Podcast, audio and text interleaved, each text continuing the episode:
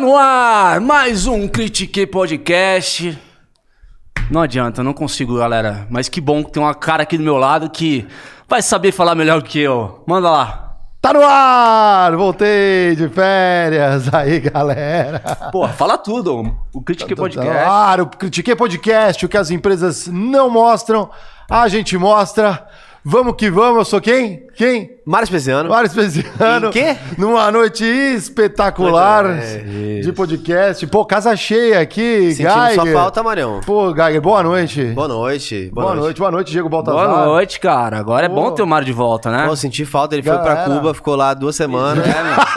Fez um, Não, fez foi um pro- intensivão lá, né? Eu tive um intensivo imperialista nos Estados Unidos, segundo a gente tava, pra galera, a gente tava brincando aqui, galera, antes de entrar o Critiquei no ar, a gente teve uma discussão é, sobre capitalismo e comunismo, a gente chegou à conclusão que a gente não sabe nada, a gente precisa chamar a gente, uma galera que sabe explicar melhor pra gente, vamos providenciar isso pra ilustrar aqui pra galera. Mas eu tava lá bem, cara, e não tava tendo que usar agasalho, então voltei pra São Paulo aqui, a nossa sede, o nosso HQ do Critique. Foi lá no Parque das Bananeiras?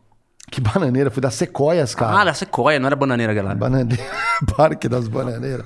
Além da banana lá, os caras importam tudo da Nicarágua. O... Você acompanhou o Critiquei de lá, Marião? Viu que é, tivemos. Paulo Guedes, Amorim, foi, fez um Guedes. collab com é, o cê- é, é foda, as coisas que eu quero é você sempre cai nas férias, sabe? Aquela coisa assim, quando a, a, a, a firma, né, você faz a festa da tua área, teu departamento, é sempre quando você tira férias. Não tem é a lei de Smurf, não é? A lei de É. É isso aí. Três anos sem tirar férias, você marca pra sair em março, convenção. Convenção, mas é aquela que É. All inclusive, É. tudo, drinks, né? Sempre assim, mas não dá, mas não dá. O Edson mandou aqui que eu tô com a, ca- a cara do Trump. Mano, eu tô, velho, eu fiquei vermelho lá, cara. Eu andei no deserto. Choveu no deserto. Rednecks. O dia que eu tava, choveu no deserto. Sério? Choveu, Nossa. Choveu. Jogaram sal ou normal? Choveu, choveu, porque tava... Caiu o toró. Aí o que, que, acontece no deserto quando chove? Que não é comum. Quando chove, o que acontece? Molha. Não, cara, meu irmão, assim, é, é uns deslizamentos, é umas coisas, assim, cara, sobrevivi, mas foi legal. Foi, depois eu conto as peripécias aí, um pouco eu aprendi com, com as empresas de lá, aprendi muita coisa ali, observei muitos negócios, muitas coisas bacanas, Quem sabe 2020, estúdios 2023 não vem a... né? O evento também. Ó, quem sabe aí, hein, ó. no Vale do sabe. Silício ali. Podemos, podemos. Podemos, Tem podemos. uma galera aí fazendo muita coisa no Vale do Silício. Prefiro, acho que dá pra achar negócio ali. O americano é muito inteligente ali pra, pra fazer a máquina girar. E vocês se comportaram, eu vi, né? Pô, Comportamos, comportamos Cara, muito até que a bem. gente saiu melhor que da conta, né, cara? Porra, até legal, né? melhor do que a encomenda. Foi bem legal, assim. É, inclusive, queria agradecer de novo o Igor aí, cara. E você, Gleiger, por ter dado a oportunidade. Foi errou- top. errou até meu nome? Caralho, É. velho. Eu falei Geiger? Você falou Glegger. Gleiger. O Aranha, o Aranha. Aranha, dele, né? Greg, Greg. É. Foi massa, galera. A conversa com o Ricardo Amorim. A gente falou de tudo lá. Se você quer conferir, vai lá no Flow. Que a gente, puta. Hã? É o que não critiquei, pô. Eu não critiquei. critiquei, é, Inclusive, exatamente. compartilhei a live no, Foi, foi, foi no- collab? no LinkedIn, no collab. Foi muito massa, velho. Eu, eu fiquei sabendo que depois rolou jantar, esses, esses, Não, aí, como- aí não. Aí Rolou não. uma porção de fritas lá no Flow. Foi massa. A porção de frita. Show de bola. Sem enrolações aqui, galera. Assim, ó, os assuntos paroquiais. Tem alguma coisa? Assuntos paroquiais? Não? Não, então, novidades em breve. então vamos apresentar a nossa ilustríssima convidada da noite aqui, galera. Boa, vamos lá. Galera, vamos falar hoje sobre carreira. A gente gosta de falar desse tema. Ela já teve com a gente lá no Digitalks lá. Iniciamos essa conversa sobre carreira e ela vai falar mais especificamente no que ela é especialista, que é venda, marca pessoal e ferramentas aí de como você pode se promover na sua carreira, vender a sua marca pessoal, como por exemplo o LinkedIn, site de vagas, enfim. Ela vai falar um pouquinho melhor dessa história pra gente hoje, a Carolina Ocubo. Seja bem-vinda tudo aí. bem? Muito bom estar aqui de novo com vocês. Vamos, vamos con- continuar essa conversa, né? Vamos, vamos conversar ainda muito sobre carreira, sobre mercado de trabalho, venda pessoal, né? A gente teve uma discussão muito legal lá quando a gente se conheceu, né? Falando sobre o quanto o processo seletivo é um momento de negociação, o quanto a gente precisa conhecer o nosso produto, aprender a se posicionar no mercado de trabalho. Quando a gente quer uma carreira com propósito, a gente precisa ter esse planejamento, se ver como uma empresa. E é disso que eu quero falar com vocês aqui hoje, que é a área que eu mais falo, né? E ali era sociais. 20 minutos, né, Carol? Então a gente foi direto ao ponto ali pra falar de tudo que a gente tinha que falar, só que agora a gente tem um pouquinho mais de tempo. Maravilha. É. Adoro o tempo. Adoro o tempo pra falar. Vamos, então, vamos aproveitar aqui, vamos fazer agora os novos protocolos, vamos chamar o emblema, porque os nossos convidados são eternamente emblematizados, né? Então, o Pedrão vai soltando na tela, enquanto isso eu vou passando um recado pra galera. Quer fazer pergunta ao longo da jornada? Vocês já sabem, entra lá, critiquepodcast.com.br, já manda sua pergunta, ou pela NV99. Caramba, aqui, ó, vou chegar de um lugar a outro aqui com você aqui. O código do emblema é... Estratégia, carreira. Estratégia carreira. Estratégia carreira, é tudo junto, hein? Depois vocês ficam botando espaço, escrevendo errado, escrever estratégia com J. Lembrando, Nunca Ah, mais vai resgatar não é. nenhum emblema. lembrando né? que quem resgatar o emblema número 14 dessa vez vai vir aqui no estúdio é, acompanhar live, uma live com a gente. Ai, Boa. que legal. Aí é isso aí. A galera tem que saber a hora que quem vai resgatar o 14 aí, né? Que legal.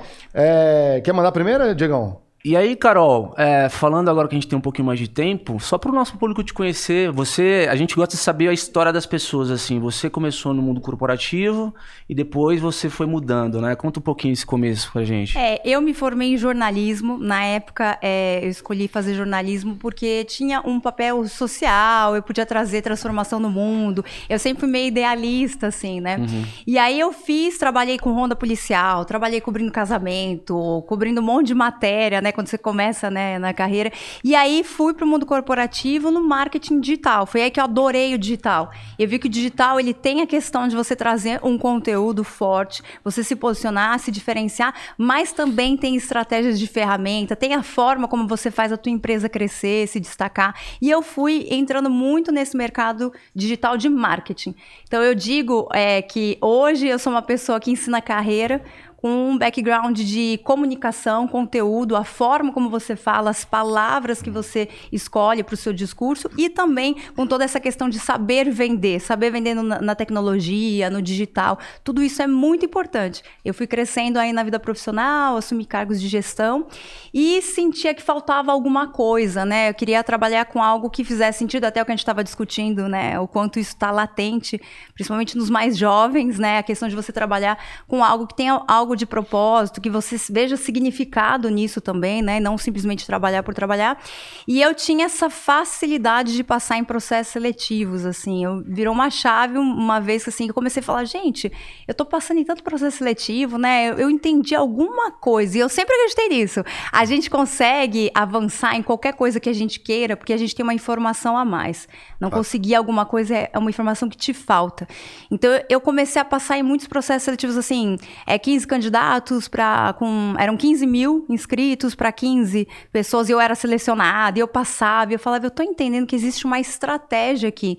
Comecei a ajudar alguns amigos e falei, olha, essa, existe sim uma estratégia para que você tenha mais assertividade, você tem uma probabilidade maior de passar em um processo seletivo. Eu comecei a montar, criei a minha metodologia e hoje eu tenho um negócio, né? é, faz mais ou menos uns dois anos aí, aí que eu ensino as pessoas a se valorizarem, a ter um desenvolvimento profissional e pessoal numa carreira que faça sentido. Então, é, basicamente, é isso que eu faço hoje. E aí essa passagem do mercado corporativo, você foi empreender, né? Essa passagem foi fácil pra você? Como é que foi essa, essa transição? Empreender, não- assim, todo tem seu desafio. CLT tem desafios, empreender tem seus desafios. A questão de empreender é, me tinha, tinha muitos desafios em questão assim de levar muita porrada mesmo, né? Você, vi- você convive com o incerto, você tá bom, você tem uma ideia, você tem uma metodologia. Você conseguiu passar em processos seletivos, você ajudou pessoas a passarem no processo seletivo. Mas essa metodologia é válida? Tem questionamentos pessoais que você vai lidando enquanto você começa o seu negócio e vem com muitos desafios que você também não pode esperar. Você tem que ir fazendo. Você tem que, principalmente quando a gente fala de um empreendedorismo digital, os primeiros stories que eu fiz assim era catastrófico. Eu falo, pessoal, para de ter vergonha de fazer vídeo currículo. Eu, aí eu mostro meu vídeo, olha aqui eu fazendo stories, você tem que ir lá e faz. Era tudo assim, você vai atropelando, você vai fazendo, ah, eu vou postar desse jeito mesmo e vai indo. E aí até uma coisa que a gente discutiu um pouquinho, né, no, no Digitalks, a questão do empreendedorismo, né? Já me perguntaram uma vez numa palestra se empreender, pra gente empreender, e eu acho que na verdade para tudo na vida, né? Para você crescer profissionalmente, ganhar um salário mais alto, para você ter um negócio próspero, você precisa ser muito resiliente. E aí eu falei, olha, resiliente é legal, você precisa ter resiliência. Hoje em dia é uma das habilidades comportamentais mais valiosas no mercado de trabalho, né? Mas não só resiliente, porque ser só resiliente deixa uma pessoa apática com aquilo que você vai. Você, beleza, tô suportando as porradas e tô seguindo. Mais do que simplesmente ser resiliente, a gente tem que ter um amor por aquilo que a gente está fazendo. Fazendo, e assim, não é piegas isso, né? Não é brega, como foi considerado há muito tempo. Você tem que ter alma naquilo que você está fazendo. Então, quando eu comecei a empreender, todos os desafios de você se expor, ir atrás e, e sentir, será que o que eu estou falando faz sentido? Será que eu sou a pessoa para ensinar isso? Carreira para as pessoas? Eu nunca trabalhei com RH. Será que começa síndromes de impostor e tudo mais? Será que é isso? Eu me guiei por aquilo que eu acreditava. Eu acredito que eu posso trazer é, um mercado de trabalho melhor. Eu acredito que eu posso ajudar as pessoas a se valorizarem mais. E eu acredito sim que a gente pode diminuir números absurdos que a gente tem no Brasil hoje de pessoas com depressão e ansiedade causados pela vida profissional. A gente tem números recordes no Brasil disso. São pessoas muito tristes, com depressão, com doenças, pessoas que seguem a carreira delas inteira sem se encontrar, sem nunca se conhecer, nem descobrir nem seu próprio talento. Então, eu, eu vou começar com uma pergunta polêmica. Começa, é, vamos.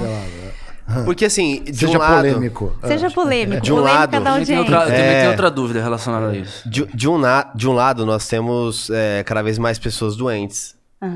De outro, nós temos cada vez mais pessoas que é, se sentem doentes porque têm que parecer perfeitas. E junto, muitas vezes, elas confundem o fato de se vender bem com vender algo que elas não são. Como você vê essas duas forças? Porque eu vejo muitas pessoas que estão quebradas porque ela, apesar de admirar a carreira, ela não, admira mais aquilo que ela faz. E ela começa a, a ter o, o síndrome do impostor em conjunto com, ah, eu não sei me vender, e mistura as duas coisas. Verdade. Ah, eu tenho que vender uma relação. Eu não sou assim, eu sou uma pessoa muito mais despojada, mas eu tenho que sempre estar mais comportado porque é assim que se vende melhor um profissional. E não necessariamente é assim. Você pode ter uma identidade e vender melhor ela. Como você vê essas duas relações? A gente tem que entender a raiz de todos esses sentimentos e conflitos que a gente tem em relação à nossa carreira. A gente tem que dar um passo para trás. Essa questão de conflito que a gente sofre não é porque a gente está querendo vender alguma coisa que a gente não é, mas é porque a gente não sabe o que, que a gente tem que vender. A gente, se você não conhece seu produto, o que, que você quer vender, de fato você nunca vai crescer. E um outro, e junto disso, a gente tem também a questão de estereótipos. A gente cresce com estereótipos e eu vivenciei muito isso, estereótipos do que é o sucesso daquilo que a gente tem que fazer. E esses estereótipos que existem diminuem a nossa capacidade de nos aceitar e conhecer quem a gente é. Pergunta que eu recebo na caixinha do, do Instagram. Eu sou uma pessoa tímida, vou ter sucesso na minha vida profissional? Por que não? É. Por que, que a pessoa não pode ser tímida? Ah, eu sou uma pessoa introspectiva. Posso ter sucesso nas redes sociais? Pode. Eu quero ter um negócio nas redes sociais. Eu quero ter uma carreira e quero me expor no LinkedIn. Posso ter sucesso? É claro que você pode. A gente cresce seguindo um estereótipo de muito sucesso e o sucesso, ele é masculino. Ele veste linhas retas, ele fala com muita segurança, ele sabe o que ele quer e ele não pode ter dúvidas, não pode refletir sobre isso. Ele fala com a voz forte, ele, ele tem posturas muito assertivas e isso impede, porque como é que. E se eu sou uma pessoa diferente disso? Eu sempre fui a palhaçona. E eu falo, gente, eu não posso ser palhaçona com a minha equipe, eu vou fazer piada. Se eu fizer piada, isso, no gestor de sucesso, não é a pessoa que faz piada. E a gente tem um terceiro é, fator em relação a isso, que a gente vive na era da instantaneidade, que é uma questão de que assim, eu tô com fome, vou chamo, pego um aplicativo, pego, tenho uma dúvida, deixa eu entrar na internet e respondo. Ai, quero ver uma comédia, dou um, um play e começo a ver uma comédia. Quando a gente vive tão martelado, né, todos os cantos, estimulado por uma era de tanta instantaneidade, é tudo tão rápido, com um estereótipo, com baixo autoconhecimento, você segue a sua vida profissional inteira sem se descobrir e sem se dar oportunidade de se descobrir. Eu fico impressionada que às vezes eu conheço profissionais com mais de 10 anos de carreira e eu falo assim, qual que é seu principal talento? Qual que é seu diferencial competitivo? Se a gente olhar na- na- nos seus concorrentes, pessoal que trabalha com você, qual que é teu principal diferencial competitivo? As pessoas trazem características genéricas e muitas vezes to- todo mundo imita. É sou perfeccionista. Eu sou perfeccionista, É, gente. que Eu é? falo muito isso. Ah, não, o meu, defeito é ser pontual. Né? É, Aquela- pensamento fora da caixa também já virou bastante. e- e- e assim, e, é- e é interessante esse ponto porque é, há um tempo atrás a gente tinha uma geração que obviamente tinha seus desafios, as suas preocupações, mas a relação com essa questão do propósito ela é totalmente diferente com os jovens que estão crescendo agora. Eu, eu tenho dúvidas se o aumento do, das frustrações se dá exatamente por conta da criação desses estereótipos, ou seja, o cara tem um modelo de sucesso uhum. que, ele, que ele vê no Instagram, Pintado, que ele vê, né? e aí ele, obviamente, que ele vai querer se identificar com aquilo e de repente ele não consegue. E aí ele precisa é, saber como que ele consegue se projetar na internet e ser, ser autêntico, ou se de fato a gente está vendo uma, uma geração com valores diferentes com relação ao trabalho. Eu, eu tenho essa dificuldade de entender o que, que é, sabe? Eu acho que tem vários fatores que podem explicar isso, né? Porque a gente existe, existe uma tendência comportamental, mas ela não é unânime, né? Temos uhum. diversos tipos. A gente tem sim pessoas e existem várias pesquisas indicando que o número de vendas de carros e o número de é, automóveis, de prédios, eles vão deixar de ser tão fortes, porque as pessoas vão querer, olha, eu quero trabalhar e quero morar perto da minha casa. Uhum. Eu, eu, eu, não quero, eu, eu não quero mais, eu prefiro mudar de casa e ficar perto, porque eu quero ter qualidade de vida, né? Eu quero uma coisa que faça sentido. E tem a questão do propósito e tudo mais. O que eu penso, aí é uma opinião, vi algumas pesquisas sobre isso e tudo mais, eu acho sim que essa geração ela é mais consciente sobre isso. Hum. Até por um estereótipo que vem se quebrando um pouco. Antes, a gente estava até conversando sobre isso. Antes era bonito você falar, nossa, eu trabalhei demais, eu fiquei, a minha vida é só trabalho, eu trabalho e tudo mais. E hoje a gente já não é algo tão admirado, né? Uhum. A gente tem. Eu estava lendo um livro outro dia que ele fala assim: as pessoas não querem mais ter o dinheiro de um rico. Elas querem ter a experiência de um rico. E se você pode ter essa experiência de um rico com menos dinheiro, se você pode ter essa experiência de rico, é, trabalhando de uma maneira mais equilibrada, se você consegue vivenciar e aproveitar tudo isso, por que não? E se a gente olhar também a questão econômica, né? A gente, é, na época dos meus pais, por exemplo, que tinha aquela bagunça inflacionária, você tinha, precisava de segurança. Então, eu preciso Sim. ter uma casa, eu preciso ter um carro. A gente não sabe o que vai acontecer amanhã. Uhum. Hoje em dia, as, principalmente as gerações mais novas, jovenzinhos hoje, né, já não vêm com uma estabilidade tão grande, então eles têm mais segurança. Eles podem pensar em outras coisas. Na minha opinião, isso é uma evolução. Isso é uma evolução que não é só da pessoa, do comportamento, mas que envolve também a sociedade, envolve uma reflexão melhor sobre o que é o estereótipo de sucesso, uhum. envolve a mídia, que também tem se posicionado de uma forma diferente em relação a tudo isso, né? É uma geração que talvez se proponha novas coisas, né? Eu olho para minha história, por exemplo, acho que os, não sei se os meninos se identificam. Cara, eu olho para trás, a geração dos meus pais teve muito mais dificuldade na vida Exato, do que eu tive. Muito. Então, assim, a, diante dessa, dessa dificuldade econômica, você automaticamente se sente confortável em tentar novas coisas na tua vida, claro. entendeu? Então, assim, talvez os meus filhos tenham uma condição melhor do que a minha. E eles vão talvez ter um, uma relação com toda a, é, a, vida pessoal e a profissional diferente da que eu tive. Claro. Porque lembra que eu já falei isso aqui? Tipo, uhum. o meu sonho no começo era ter um, um, emprego, um, um bom emprego numa grande empresa. E, cara, e aquilo ali, para mim, era meu, meu top. Mas era meu sonho também. O é. sonho da minha vida, que eu pensava, o que, que você quer? O sonho da minha vida é ser gestora era ter uma equipe, é chegar assim, bom dia para as pessoas. Eu sonhava com isso. Sim. Bom dia, e minha equipe, bom dia, Carol. Ó, vamos pensar no projeto aqui, temos o deadline atrasado e tarará. Essa coisa meio maluca assim de trabalho, uhum. era o meu sonho. Só que a gente é, é, é, é, uma evolução a gente pensar, peraí, isso é superficial. É. Uhum. Isso é muito superficial. Eu preciso esmiuçar um pouco mais exatamente o que, que eu quero e por que, que eu quero isso. É. Será que é o que eu quero mesmo? Será que o que, que essa imagem representa para mim?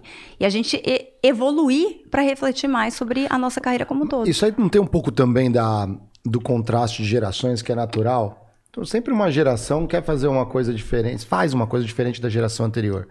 Independentemente da, das circunstâncias. Né? Por exemplo, você falou dos seus pais, né? os nossos pais, é, vem de uma geração pós-guerra, né? os boomers, né? os baby boomers. Né? É, você falou que eles passaram por uma situação, é, eles tiveram uma situação mais difícil do que a tua, né? Uhum. Você, como descendente deles, talvez você teve uma, uma, uma situação mais fácil. A, o que a sua geração fez de diferente deles no trabalho? Então, o que, o que me preocupa um pouco, e aí posso trazer um pouco, talvez, o que era a relação da, dos meus avós, que era um pouco à frente da época, e talvez se assemelha muito com o que a gente está vendo hoje, talvez um pouco é, desse porquê as pessoas também estão tão doentes, eu vejo em muitas situações. Meus avós vieram depois da guerra. Então vieram sem nada, etc. Meu avô era engenheiro, então, obviamente, tinha como tinha um conhecimento muito bom, conseguiu ali emprego, conseguiu fazer as coisas. Então, é, nesse sentido, criou, eles criaram uma empresa. E a minha avó, na época, em 50 e, em 55 a 58, ela fazia ponte aérea. São Paulo, Rio, de terça e quinta pra trabalhar. Minha avó. Caramba. E ela foi até os 37 anos, mais ou menos. Como meu avô tinha 40, ela tinha 37. E eles tomaram golpes do, de sócios, etc., que tinham terrenos aqui em São Paulo, por exemplo. E aí foi que ela desistiu. Ela falou assim, cara, chega. A gente deu foco no trabalho durante quase 15 anos. É, a gente não tem filhos, porque era. Tô em outro país, então primeiro é segurança. Casa, empresa, etc. Depois vão vir, vão vir os filhos. É, e aí veio o meu pai, veio a- uma geração que ainda estava muito pautada na criação dos filhos, junto com o trabalho de Dignifica o Homem. Essa- esse dueto entre as duas coisas. O que eu sinto hoje muita gente fazendo é que muita gente tem focado no trabalho e em momentos aí que a resiliência serve na crise, em momentos de colapso, olham pro, pro lado e vê o que construiu, não tem casa. Eu, eu moro em Airbnb faz dois anos É. não tem família próxima, não tem cachorro e escolheu ou priorizou o trabalho. E aí vem todos os demônios juntos para essa pessoa. E ela fala o que eu fiz minha vida, o que foi meu trabalho. Sim. O Então propó- assim, é. a minha preocupação com, essas, com essa nova geração é não descobrir tarde. Pô, peraí, o que, que eu priorizei para chegar aqui? Seja o que, que- o que E a for, nova entendeu? geração já entra com outra proposta, né? Ele já. Não, ou não? Depende, depende muito. Essa eu não, não tem uma resposta. A gente vai aprender muito vendo essa geração crescer. Acho que esse é o ponto. A gente também tá descobrindo muito, né? Ah, mas, É o mas você acha o quê? Você acha pra que... trabalhar ou trabalhar pra viver? É isso que você tá falando?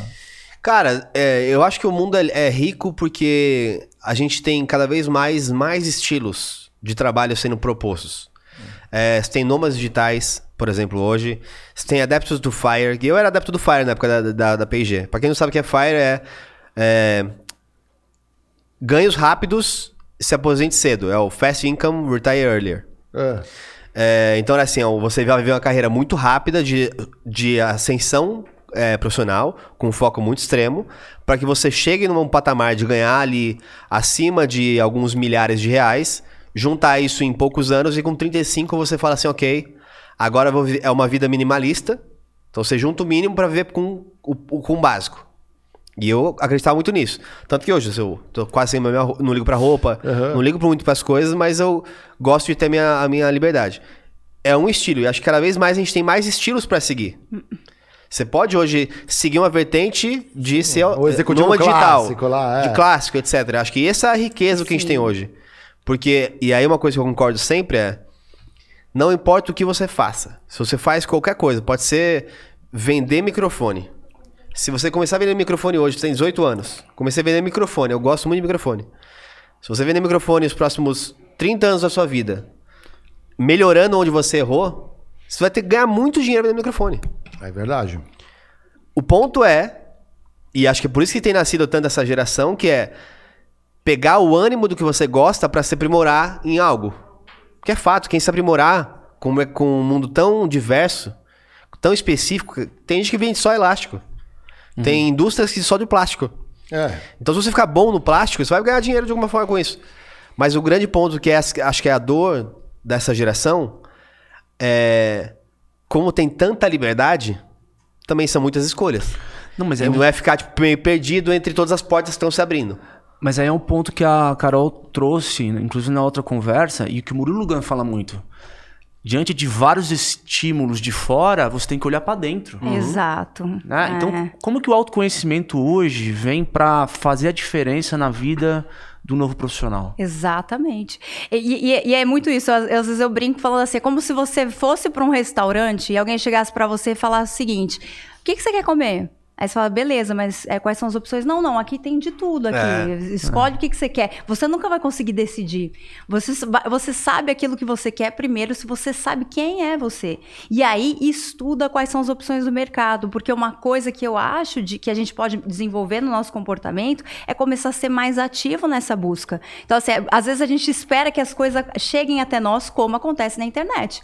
Hoje eu quero saber alguma coisa, eu ligo a internet, a internet vai me trazendo todas as informações. Eu rodo o feed por cinco minutos e eu sei tudo que está acontecendo com as pessoas que eu sigo, que eu tenho mais proximidade e tudo mais. É fácil. Uh, o, tudo, o Google é ranqueado com que, se eu pesquiso alguma coisa, ele está muito bem ranqueado para encontrar exatamente nas primeiras buscas aquilo que você quer. O que, que isso promove na gente? Essa dificuldade de ir atrás também daquilo que a gente quer. Quantas pessoas eu conheço que falam assim: meu sonho é trabalhar numa startup. Por quê? Porque essa informação chegou. A startup é uma boa. Ai, meu sonho é trabalhar numa multinacional. Porque é o estereótipo, porque essa informação chegou até você. Quem é que vai estudar o mercado de trabalho e entender quais são as empresas que eu combino? Existem empresas que são cooperativas, empresas que são competitivas. Tem empresas que, olha, é um ragatanga, bota todo mundo a mão na massa. Outras não, que são extremamente processuais. E uma frustração grande que existe, eu já vi casos assim, de pessoas extremamente organizadas, extremamente metódicas, trabalhando numa startup que era um fuzuê de emoções ali. Sim. E a startup não está errado, o profissional não está errado. A gente perdeu um PO assim. Vocês perderam uma pessoa perdemos, assim? Perdemos, é, Ele falou é, assim, cara, não dá, vocês não, vocês não têm método nenhum. Calma. Ah, ele era processual, assim. Era, tava uhum. fazendo o mapeio de processos pra gente, justamente. É, junto com a NV, na uhum. época. E ele falou, cara, não dá, não consigo tocar o projeto assim, vocês são. Vocês não conseguem, tipo, ter os horários certos. A gente falou assim, cara. É, uma loucura. Cultura, né? Não tenho agenda para amanhã, amanhã marcou, marcou, sei lá, um deputado ou alguma coisa. Então tem que fazer, tem que fazer para amanhã. E aí uhum. a pessoa fica maluca, mas. Mas é, legal é que. É, o, o, é, é, você tem que se encontrar. O, o, o Pio, no caso, ele descobriu depois que ele tava dentro, né? É. Existe uma forma, Carol, da pessoa que tá, digamos, procurando algo novo, que se identifique, entender da empresa para poder, poder mesmo se achar é, como que como esse profissional pode descobrir o fit cultural com a empresa que ele. Legal. Tem um exercício que é muito simples de fazer e que tem funcionado muito na prática, né? Você pode pegar um Excel e pesquisar empresas. Eu vou pesquisar 20 empresas e vou criar duas colunas, o sim e o não. Essa, essa empresa, a primeira foto que aparece no site é sim ou não? Gosto, foto de família. Como que, como que é a primeira frase que eles colocam no site institucional? Somos uma empresa ou a empresa é não sei o que lá? É diferente. Só que a gente só entende isso na comparação. Tem coisas que a gente só aprende quando a gente compara. Então, assim, ah, é, somos uma empresa é, humanizada, somos uma empresa que isso somos, somos, é muito verbo no plural, eu gosto disso. Ou eu, eu sou a pessoa que quero trabalhar no time, que sou cooperativa ou eu sou a pessoa que quero ser focada no, em ser grande? Ah, porque tem gente que ainda gosta, claro. É. Eu quero trabalhar na maior empresa do meu segmento, eu quero ser o grande. Aí ele apresenta assim: a empresa tal é desse. Se compara banco. Se vocês olharem banco, tem banco que fala assim: o Banco XPTO é o maior uhum. da América Latina. Uhum. E aí tem assim: nós somos um banco aberto para as pessoas. É diferente. Quando você começa a criar essas colunas de sim ou não, e pega assim 10, 15 empresas, começa a comparar, você vai depois analisar. Deixa eu analisar quais são os que tem mais sim. Por que, que tem mais sim? Uhum. Gosto de empresas que colocam no plural. Eu gosto de empresas que usam imagens de pessoas. Eu, eu percebi que eu gosto de empresas que tenham projetos de sustentabilidade por exemplo. Para mim faz sentido isso. Isso me toca. E aí você começar a criar as ligações em relação ao teu perfil. Gosto disso? Gosto. Por que, que eu gosto? E, e, como que eu mostraria? Se eu estivesse num tribunal, eu tivesse que provar que a nossa combinação é perfeita, o que, que eu falaria?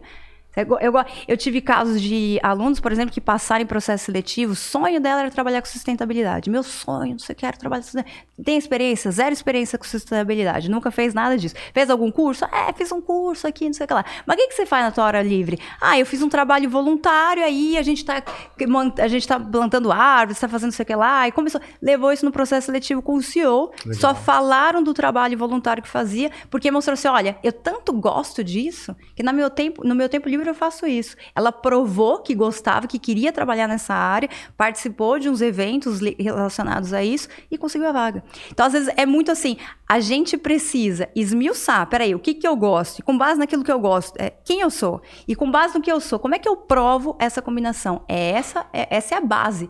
E não existe você conseguir entender isso sem reflexão tem que pausar, tem que desacelerar, tem que analisar quem que eu sou. Eu acho muito triste a gente viver assim 20, 30 anos na nossa carreira sem descobrir quem a gente é e o que, que a gente tem para oferecer para o mercado de trabalho. Na prática, é você se empenhando muito, muito, muito para entregar isso aqui, que uma pessoa faz assim e entrega melhor, entendeu? Uhum. É, você, é, é, a pessoa chegar e falar, eu tenho uma ideia de um processo, seu eu tenho uma ideia do processo aqui maravilhoso, vai mudar a tua vida. Você fala, ah, nunca não quero isso. Ai, não é isso que vai mudar minha vida. Ele se frustra, a empresa se frustra, eh, então, abafa todo o talento de todas as partes, não combina. Como Mas é- qualquer relacionamento, Aí né? vale também, é, me corrija se estiver errado, né? Mas tentar buscar um pouco do como é a cultura da empresa e a cultura da empresa aqui no Brasil, né? Pra galera que trabalha aqui, pelo menos. Né? É, é como se fosse um relacionamento. Eu, eu, eu brigo muito isso. Falo assim, quando você vai conhecer alguém, você vai perguntar assim, qual é o seu diploma? Quais cursos você É. fez? O que, que você faz no dia a dia? Você pega o controle remoto e liga Netflix? Você não quer saber isso. Porque não é isso que importa para um relacionamento dar certo. O que que o relaciona... Por que um relacionamento dá certo? Porque você tem o mesmo... Você segue o mesmo caminho. É uma pessoa que está querendo fazer, organizar, processo, tá lá. E a outra pessoa que também fala, pô, preciso disso, vamos junto nisso aqui. Além de todo o trabalho, que tem esse mesmo propósito. Nós queremos trazer comunicação para mais pessoas, nós queremos trazer uma comunicação qualificada que não existe. Beleza, isso me, isso me move, eu gosto. Propósito é muito delicado, porque a gente nunca vai é, dizer que não concorda com algum propósito. E é difícil isso, porque a gente concorda com todos todo o propósito parece bonito, mas na prática, o que que você quer mesmo? Você se orgulharia de fazer parte em relação a isso, de cultura É, tudo mais? eu, eu tenho um exemplo desse que pra mim foi quando eu trabalhei um dia na Motorola. Um dia. Um dia. É, e foi no processo seletivo, tava na época da faculdade, ainda fazendo o- os estágios. E aí, no processo do- da, da Motorola avançou, porque eu dei a sorte no, no dia do, do painel. Não, da Motorola. Ah, da Motorola. Ah. do, do painel ter. é, ter um gestor avaliando, tipo, o painel assim. E aí meio que queimei etapas. Ele falou assim: ah, pode conversar mais um pouquinho? Eu passei pela- pelas etapas. E eu tava esperando muito, eu queria pra P&G. Aham. E a P&G, entre outras coisas, pra mim era porque eu sabia que como só contratava estagiário, é, o foco na educação das pessoas era muito forte. É, então era mais uma relação de namoro. É, e aí eu perguntei pro meu gestor, eu falei assim, lá na Motorola, nesse dia, eu falei, cara, eu recebi a proposta da P&G, eu queria já muito e tal. Sabia que na P&G a taxa de, de efetivação era 80%. 80% na época. Que era um processo seletivo tão Muito bem feito, apertado que era verdade, é verdade. eu que a maioria dos, dos estagiários eram efetivados. Aí na Motorola era 3%. Nossa. Ah, você já falou assim, é, eu tiro curto, eu E tiro aí ele longo, co- né? e, e a É. conversa foi uma conversa bem prática, assim, quase que eu falei assim, cara, não quero namorar, não. Assim, ó, prós e contras. Você vai ter um monte de evento pra você ir, mas a gente não vai desenvolver você, porque assim, a gente quer te dar uma primeira experiência, é isso aí. O que, que você prefere? Eu falei, pô, eu prefiro um caminho ali de um namoro do que curtir em festa, ganhar mais, ia ganhar menos na PG É, eu sei, é. e fiz essa escolha. Mas é. Depois, eu acho que tem um outro ponto que a gente pode explorar, que é. Eu tinha. Que são as visões que reforçam o ponto de se conhecer. Mas eu entrei na P&G meio que pensando que entre todas as escolhas, era um- uma das, das companhias que oferecia a carreira fora do Brasil. Então você ir pra fora, pra outro país, ter uma experiência profissional fora do país. E óbvio que foi um momento de conjuntura ali 2008, bem na crise, que eu entrei até 2015, 2016, que eu fiquei na, na P&G, que a festa de, viajar pra fora ou trabalhar em outros países foi diminuindo. E depois de quase oito anos trabalhando na P&G, sendo promovido sendo, e virando gerente, etc., eu tive, tinha três opções: Panamá, Panamá ou Panamá. Eu falei, cara, não quero ficar no Pana- Panamá. E aí fui pra L'Oréal, no Rio de Janeiro. Então, aquilo que em teoria era um dos, dos propósitos que me unia a eventualmente ter uma, uma, uma, um- uma carreira internacional naquela companhia, etc., no final eu fiquei oito anos e não se cumpriu. Então, se fosse o único motivo, esse é o ponto. Se fosse o único motivo, talvez eu tivesse, pô, não valeu de nada meus oito, meus oito anos aqui. Eu sou muito grato, mas esse nem é esse ponto.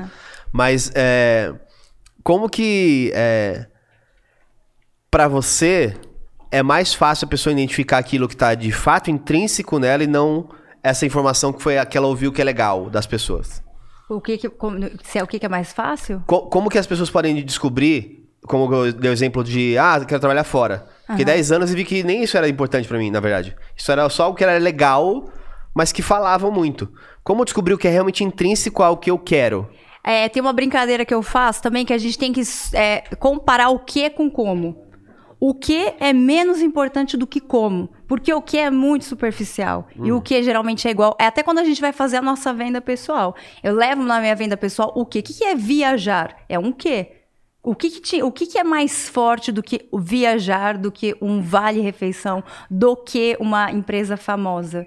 É como eles trabalham, como eles se desenvolvem, como foi a trajetória deles, como eles se comunicam, como eles se posicionam. E hoje a gente tem uma vantagem grande de poder ver tudo isso nas redes sociais. Você entra nas redes sociais de uma empresa, você consegue entender muito como ela é. Quais são os assuntos do momento, como que é a comunicação deles, uhum. como é que eles estão se posicionando em alguns assuntos da atualidade, o como do dia a dia, é o como que vai te sustentar. Porque o que? A viagem internacional é um certificado, é um diploma. É legal? É, mas não sustenta. E, de fato, né, tiveram outras é. coisas para você para sustentar em relação a isso. Então, sempre, é, quando a gente vai analisar uma empresa, é olhar muito mais o como do que o que. E sempre que a gente vai preparar o nosso discurso de venda pessoal, em tudo, a gente sempre tem que ir para o como, porque é o como que conecta. O que é tópico, é um monte de informação aleatória que não se conecta. Quando você traz um como, quando você investiga o como é a empresa, como ela se comporta, como é o dia a dia, aí sim que é a questão de um relacionamento. Não é o que a pessoa é, tem olhos verdes, é tal. Não é o que, é o como essa pessoa é, uhum. como ela se relaciona. Mas aí, aí vamos lá, eu, eu tô adorando Vai. isso aqui, porque uma, a, empresas são coisas. É uma estrutura muito complexa, uma empresa.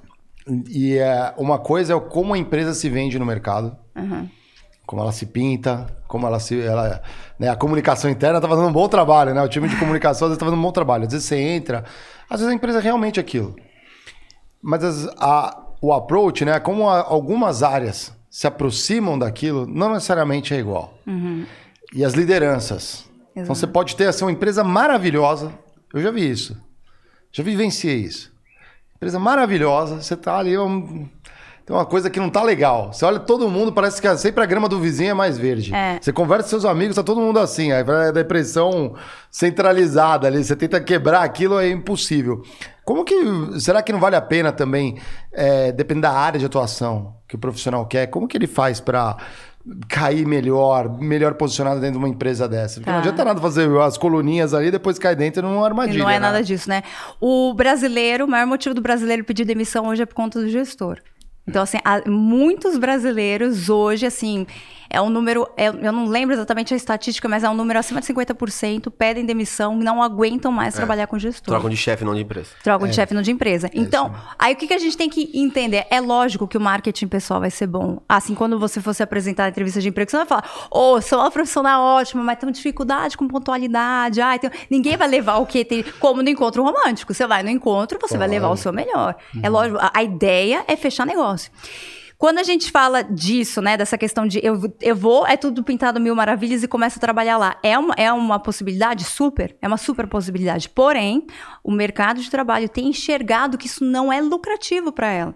Porque é, o Brasil também é um dos países que mais gasta com contratação e demissão hoje. Porque contrata errado. Porque contrata uma pessoa, dá, dá assim, cinco meses, a pessoa fala, Ih, não era isso aqui que eu queria, não. Não tem nada a ver. Ou fica arrastando naquele trabalho totalmente infeliz. Afeta o clima organizacional. O clima organizacional tem um impacto direto hoje na receita de uma empresa. Então, você pintar algo totalmente diferente ou não treinar os seus gestores para isso, você pode sim ter prejuízo na tua empresa. E as empresas estão enxergando isso. Se você analisar os anúncios de vaga de emprego, L'Oréal fez um anúncio muito legal também, falando assim: olha, a gente quer que você combine com a nossa identidade. Posso, é, posso pode, falar? Pode, Aí eu não, não, perguntei não, se podia falar antes. Pode, a, a Stone tem um anúncio de vaga que eu acho incrível, que eles falam assim, não temos pré-requisitos, queremos saber, você combina com a nossa empresa? Uhum. Você combina com a identidade? Combina? Magazine Luiza, o que, que eles falam? Antes de começar com, ai, pré-requisitos da vaga, começa trazendo quem eles são. Ó, aqui você vai trabalhar pra cacete, uhum. você vai morrer de trabalhar, aqui é varejo, você vai ficar fantasiado em Black Friday, mas aqui a gente trabalha junto, é humanizado, a gente tem esse propósito, a gente tem esse posicionamento. E aí você combina? É isso. A gente sabe como, como, o mercado de trabalho tem discutido muito essa questão dos gestores ruins, existe sim uma movimentação de boas empresas se preocupando com isso. Nós precisamos deixar de ter gestores tão só técnicos, que é o que aconteceu e o que a gente viu muito na pandemia. Meu Deus. O que aconteceu com a pandemia? As pessoas falam assim: ah, deu um carro, vai para casa, agora não volta para casa, agora faz isso aqui lá. E os gestores totalmente, altamente técnicos que não sabiam conduzir bem a, a equipe, é. não conseguia deixar a equipe tranquila. Isso é um papel de um gestor. Sim. Não conseguia fazer, não conseguia treinar a equipe para essa nova realidade do mercado de trabalho. Isso é papel do gestor, que não conseguia fazer tudo isso. Então, peraí, a gente está vendo que precisa treinar os gestores, a gente precisa posicionar melhor a nossa empresa e a gente precisa deixar claro, a gente é desse jeito. Você combina ou não combina? Bons anúncios de vaga estão fazendo isso. Como é que a gente aumenta a probabilidade de não cair numa enrascada, né? Analisando o anúncio de vaga. Então, analisando. E é uma coisa que o brasileiro faz muito, e também pode ser de vários fatores para explicarem isso, mas o brasileiro ele é muito escolhido no mercado de trabalho, em vez de Ah, escolher. total. É verdade. Em vez de escolher. É, nosso mercado é assim. É. É até mal visto, né? Você contratar alguém que tá desempregado, né? É, hoje em dia Não, tem que não- mudado um não, é, pouco, que assim. Isso essa- mudou, mas É. que é, tem um preconceito, né? É, o não open põe, ó, existe. O, É, o- o Open to Work não é tão recomendável, Não né? é, não, é, Não é, não, é, é bom, não, é. não, é, é ótimo o Open to Work, gerou uma polêmica em relação a esse Open to Work, mas vamos atrás de dado estatístico. Legal, ah. Vamos atrás disso. LinkedIn criou o Open to Work. Por que, que ele criou o selinho Open to Work? Hum. Criou porque muitas pessoas colocavam no título desempregado. Ah, Quando você coloca no teu título desempregado, o que, que acontece? busca. Cê- cê- cê- quando você vai procurar um tênis pra você comprar, você não, não escreve assim, loja que vende tênis. Cadastro. Loja que, pre- que, que precisa vender tênis. é, você tem que. é, Você botou o modelo que você, quer. Você coloca o que você quer. Quando as pessoas desempregadas ficam colocando isso no título, elas diminuem a probabilidade de aparecer nas buscas dos recrutadores que usam tanto a parte paga quanto a parte grátis do LinkedIn. Outro ponto, por que, que o LinkedIn criou o Open to Work? É uma movimentação. Eles não fazem, é uma puta empresa. Eles não vão fazer um negócio assim, deixa eu criar aqui, ideia. Gente, eles vão, vamos criar um Aham, negócio Open aham, to Work. aham. Acho que é uma boa ideia. Bota o selinho lá nas pessoas. Estagiário, Eles né? fizeram, não foi isso, eles fizeram um mapeamento, fizeram uma pesquisa global para entender se faria sentido isso ou não e mais uma movimentação do próprio LinkedIn para humanizar o processo seletivo. O que, que o LinkedIn fez? Eu, eu tava tendo uma conversa com eles e falaram, Carol, incentiva a galera a falar de hobbies no LinkedIn. Eu falei, beleza, podemos incentivar isso, mas aí o mercado de trabalho está aberto para isso? O que, que eles fizeram então? Cargo dono de casa, cargo dona de casa, Pausa na carreira. Quero cuidar de um parente doente. Coloco minha pausa na carreira. Quero largar a minha carreira para cuidar do meu filho. Licença maternidade, pausa na carreira. E mais, ele entra num campo de experiência para você trazer informações sobre como você se desenvolveu num cargo de cuidando de um parente que está doente ou num ano sabático. O que, que é isso? É mais uma movimentação do mercado de trabalho que está mudando.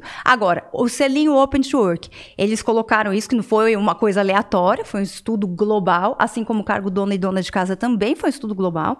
Eles colocaram isso e analisaram. O que, que acontece quando a gente coloca o selo Open to Work? A gente recebe mais visitas no nosso perfil. Receber mais visitas no nosso perfil significa ser chamado mais para entrevista de emprego? Com certeza, te- estatisticamente sim. é. Não, não, Não, necessariamente. não, Não, não. necessariamente. Seu perfil. É, pensa assim, é, o nosso Depende LinkedIn. Ah, não, não, não, não, sério. É. É, Se o a tá lojinha, a baldio, lojinha. é. É, lojinha. pensa que é Quantos entraram lojinha. na lojinha, né? Tá um, entraram- tá um terreno baldio ou tá bem bonito Quantos entraram na lojinha, mas nem todo mundo Exato. fez venda, né? Não fez a venda na lojinha. Por isso Entendi que eu falo, a que gente tem que tá é. pensar. Existem três fatores tá pra tudo gente bem feito ali dentro, né? É, é- É. é a gente tem que sempre se enxergar como uma empresa. Entendi, É. é. sempre. Aí o LinkedIn é como se fosse o site da nossa empresa. Ele, é, quando quando um- um- você abre uma lojinha, ninguém vai lá comprar o seu bolo.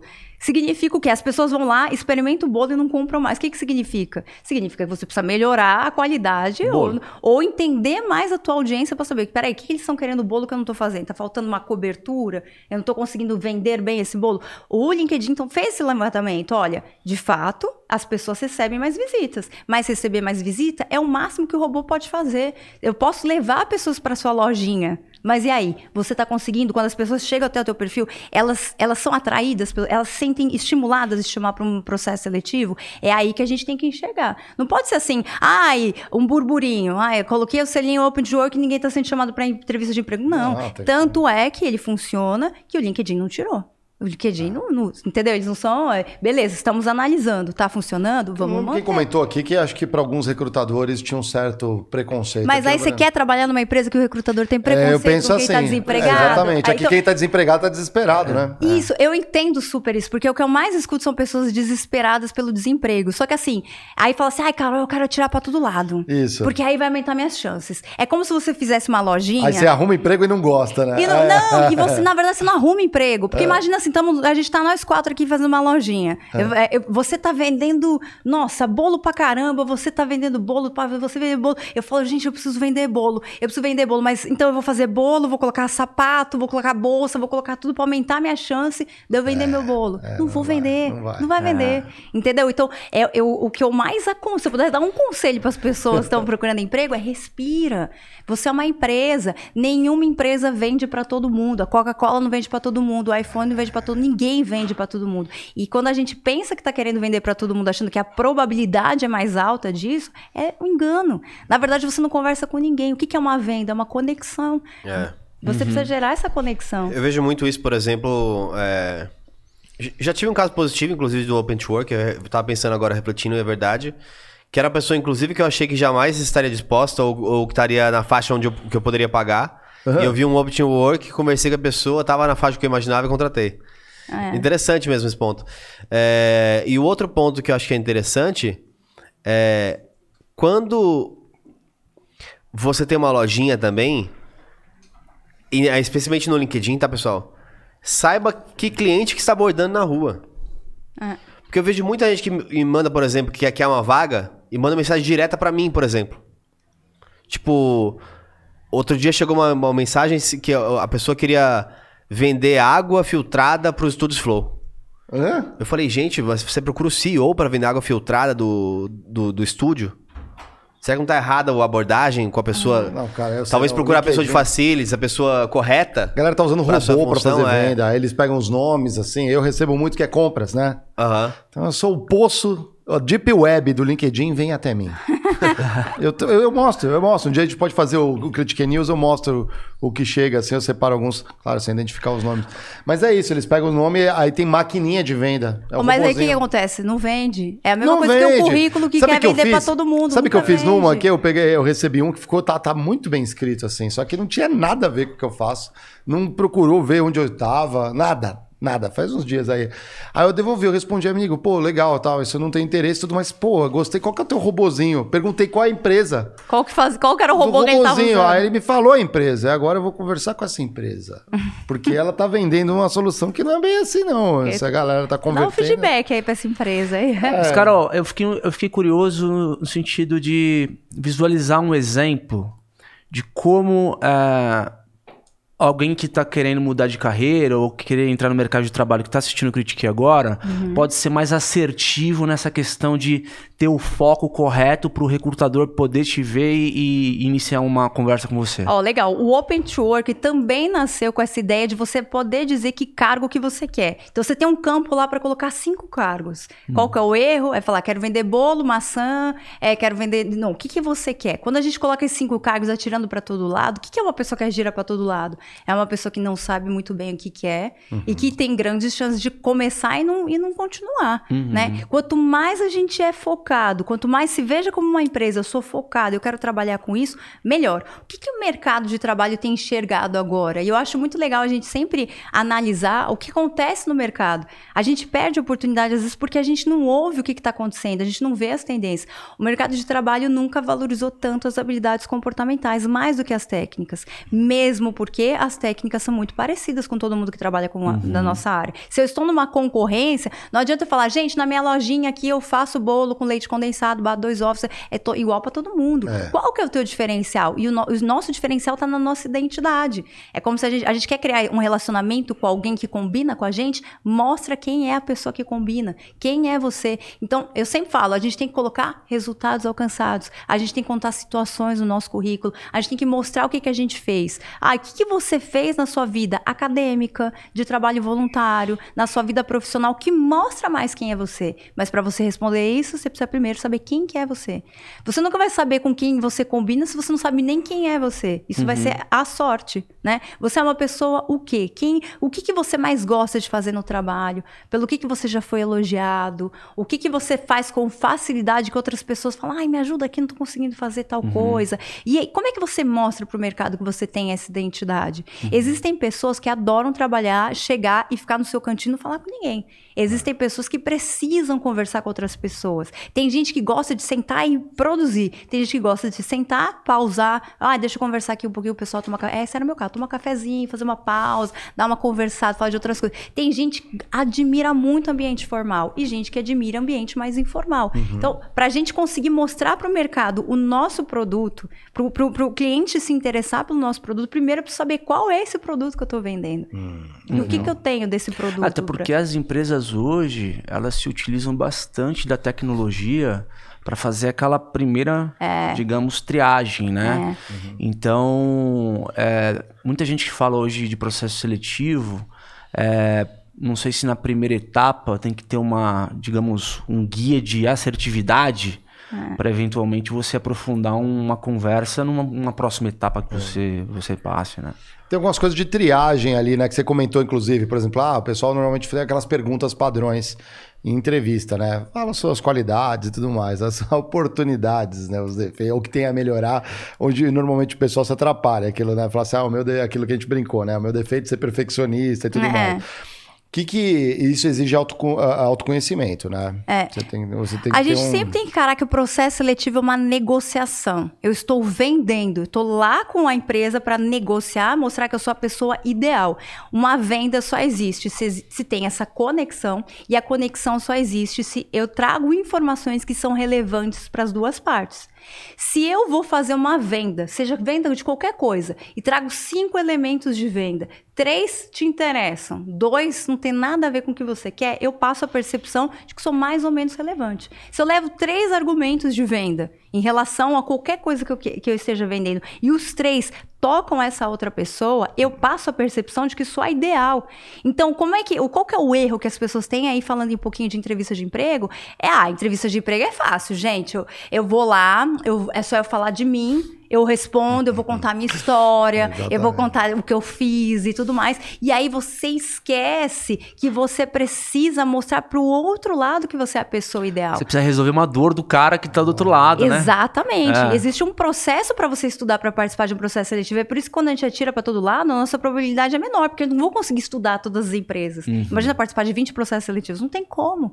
Agora, se eu tô lá focada em três processos seletivos, eu consigo estudar tudo sobre a empresa eu olho o anúncio de vaga e sei qual que é o problema que eles querem que eu ajude a resolver, e eu chego lá e falo, ó, isso aqui eu já resolvi. E tem tanto aliado nesse processo, né, durante a entrevista, né, aquela pré-entrevista com o RH ali, já, você já pode extrair umas informações, o que, que vocês estão procurando, o que, que é, para ver se seu perfil encaixa bem. E se você passou com a do gestora, da gestora da posição, da, da, da, da posição, normalmente eles abrem um momento ali para. Você para de falar de você para perguntas. Quantas vezes, como entrevistador, eu falo assim: ah, você tem perguntas? Não, não tenho. Que a pessoa tá morrendo de medo, ela quer ir embora desesperada. Eu sempre falo: faça perguntas. Pelo amor de Deus, pergunta. Mas, cara, você vai ficar aqui, você pode aposentar agora aqui nessa empresa, não vai fazer nenhuma pergunta. Vai cair no meu calabouço aqui do mal, aqui do Mário. Aqui, é, não, tu, a, a venda, ela também tem muito a ver como você se posiciona. Então, até linguagem não verbal, eu ensino muito isso nas redes também. Até a forma como você se posiciona, a forma como você senta, como você ocupa uma mesa, tudo isso valoriza o teu produto. Peraí, eu tô sendo julgado aqui agora. Tá sendo Deixa julgado, não, olha, essa postura. É Sempre torto na Toda cadeira. Toda vez que eu falo isso, o pessoal comenta. Porque, por exemplo, uma coisa que a gente não pode fazer, que indica mentira, é coçar o nariz. É mesmo? E toda vez que eu falo isso, alguém fica, ninguém ficou ótimo, ninguém tá mentindo. Coçar... ah, mas a rinite é um problema Ataca, aí, ó. Ah. Porque quando a gente tá mentindo, mentindo, gente, os vasos dilatam e a gente tende a coçar. Ou a gente não se mexe. Então fizeram uns testes aí com pessoas que estavam é, criminosas e tal, né? E eles só vamos ver como que é a linguagem não verbal dessa pessoa, essa pessoa não se mexe, porque às vezes a palavra você mente, mas os gestos você não consegue é. mentir, né? Então, mas aí dizendo, né, sobre é. isso, quando você, imagina você vender um produto que você fala assim, ah, esse, esse bolo de chocolate aqui, ele é um bolo bom, é um bolo que é, eu espero que vocês gostem, é um bolo perfeccionista, é um bolo que não foi comprado porque foi corte, é, bom, compra esse bolo. Pode ser o mesmo bolo e você chegando, esse aqui é o melhor bolo da sua vida. Esse bolo, ele é feito, ele é saudável, ele tem o mesmo gosto de um bolo na, normal, mas ele é extremamente saudável. Você pode comer dois pedaços, que é a caloria de um bolo só. E se isso é o que você está procurando, você se conecta. É isso que é o diferencial. A forma como você se posiciona, você pode falar as mesmas coisas, mas a forma como você entona a voz, a forma como você se posiciona na mesa, tudo isso conta muito. Afinal, é uma negociação. Isso, isso é bem legal. Existem, quando eu olho para uma empresa, eu vejo, sei lá, uma Posso dar um exemplo rapidinho desse aí? Só pra gente matar esse tema? Ah, Quando eu vendia pão de mel na faculdade, ah, na volta, tinha várias vezes que quando eu ia vender na volta, no começo eh, todo mundo queria pagar mais barato, porque era o que sobrou do dia da faculdade. Então eu ia de van, eu voltava de van. Aí na van de volta, sobrou, sei lá, levava 100 pa- eh, pães de mel, so- sobrava 10. Pô, esses 10 aí que sobrou, tipo, eu te compro a um real, que foi o seu custo, e eu não ganhava nada. Aí eu comecei a ver quais eles gostavam mais. E aí deixava meio que separado esses 10 pro final já. Aí quando acabava eu voltava pra van, eu falava assim, gente, separei pra vocês o que vocês gostam. Muito bom. e aí deixou de ser o que sobrava. sim. É. você Eles já- pagavam dois já reais. Virou, já virou. É um exemplo prático desse. É, É isso, a isso- forma isso é como você percepção de valor posiciona, puro. Como é, você é, vende, percepção de valor como, é, o, como, o como a forma que você se vende, né? É. Mas numa empresa, numa grande empresa, olhando a grande maioria das funções, tem muita função, principalmente na base, que é mais processual. Aham. Então eu vou chegar aqui, vou bater ah, a tecla, né? Vou planilhar, sei lá o que eu vou fazer, vai fazer alguma coisa ali. E é, o seu diferencial, talvez fazer aquilo diferente, fazer aquilo melhor, buscar uma melhoria, ensinar alguém. Esse é são as opções normalmente que determinadas funções vão poder é, promover para cada, para cada funcionário. Ainda assim, dá para vender uma coisa assim, porque senão fica uma coisa assim, pô, eu só preciso de uma, eu só preciso, sei lá, de uma função, sei lá, um um um um, um, um, um administrado, um, um administrativo em determinada função. Aí a pessoa vem, ela se vende tanto, fala, caramba, não preciso de tanto, tanta coisa, eu preciso só disso aqui, essa pessoa é muito cara, não pode gerar o overselling, isso acontece também, vender Não demais? acontece, não, acontece, não. E a- a- o que a gente tem que fazer, que às vezes a gente fala assim, ah, eu, eu escuto muito isso também, ai, mas Carol, eu não tenho resultados alcançados, porque o meu trabalho era muito operacional, Não, eu, com eu comecei tem, é. na carreira agora, eu não tenho que levar. Se você não leva nada, se você leva só o que você faz, o operacional que você faz no dia a dia, isso é igual a todos os seus concorrentes. Então, vou emitir uma nota fiscal. Todo mundo que trabalha no financeiro emite nota fiscal. Vou fazer um. do- Todo mundo faz isso. Isso você não vai se diferenciar. A gente está numa concorrência. A venda é uma concorrência. Agora, o que a gente não tem de. não entende que a gente transformou, que a gente trouxe de contribuição para a empresa, é por dois motivos. Primeiro, porque a gente também não se conhece direito e não sabe que eu contribuí com isso. Eu não sei nem o que, que eu tenho, o que meu produto tem de bom. E às vezes você ajudou a organizar alguma coisa. Às vezes você ajudou o clima da equipe ser melhor. Às vezes você ajudou a, a- sustentar uma atividade que estava lá, a organizar, a melhorar a produtividade dessa atividade. São tantas coisas, a melhorar a comunicação, tanta coisa que você pode fazer. Então, às vezes falta esse autoconhecimento. Se eu conheço o que o meu produto oferece, eu sei qual transformação meu produto trouxe dentro das empresas. E o segundo ponto é se envolver mais com a equipe. Se envolva. Então, quem está no começo de carreira, se envolve. Chega para o teu gestor e fala, mas o que, que, que vocês estão fazendo aqui? Qual que é o objetivo? Bateu a meta? Batemos a meta? Pô, isso é um resultado meu também. Isso é legal. Ah, então a gente vendeu mais? Pensamos num negócio diferente? A gente colocou esse negócio diferente, deu resultado? Pô, então isso para mim também é um resultado. E às vezes a gente fica na timidez, na insegurança, fazendo o nosso trabalho, não tem a, a coragem de perguntar para um gestor alguma coisa sobre o negócio, e é aí que a gente perde a oportunidade de também se vender Não, melhor. e, e, e esse você tem uma postura ativa com relação à sua carreira, né? É. A carreira é você quem faz, não vai ser, nunca vai ser a empresa. Apesar, que ela, apesar dela ter uma ou outra ter melhores processos, digamos, de RH para você se desenvolver, é, tem um lance que é o seguinte: é, no- na época de estágio, principalmente, dá pra gente entender se o nosso gestor que contratou a gente é uma pessoa mais orientada a, a é, uma, é um gestor mais orientado a pessoas, desenvolver pessoas,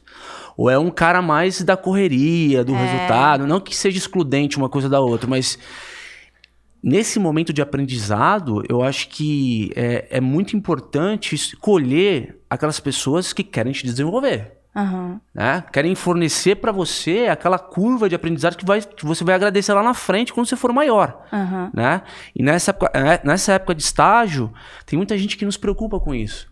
Os caras, puta, mano, será que tem lugar para me efetivar aqui? ganhar dinheiro, você efetivar e subir rápido, às vezes você não tá num lugar que você tá aprendendo tanto. É. É. A- Acho que isso para todas as posições, não só estágio, tá? Eu achei bem legal o que você falou. Mas assim, quando você vai assumindo novas posições, claro, você não vai ter a mesma. Você não vai ter que ter o mesmo aprendizado de quando você está no início de carreira, talvez. Mas ah, você ocupou uma posição gerencial. Você também é bom ter alguém ali que te ajude.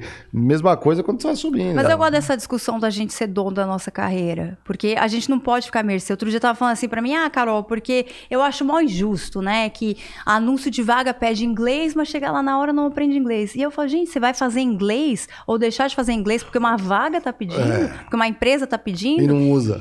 É. E, e não importa, porque você tem que focar no seu desenvolvimento de qualquer forma. Se a gente começa a se ver como nossa eu sou a minha empresa. Sou CLT, sou estagiária, sou a minha empresa. E para minha empresa, é bom eu aprender inglês? É bom eu fazer um curso diferente? Então eu vou fazer.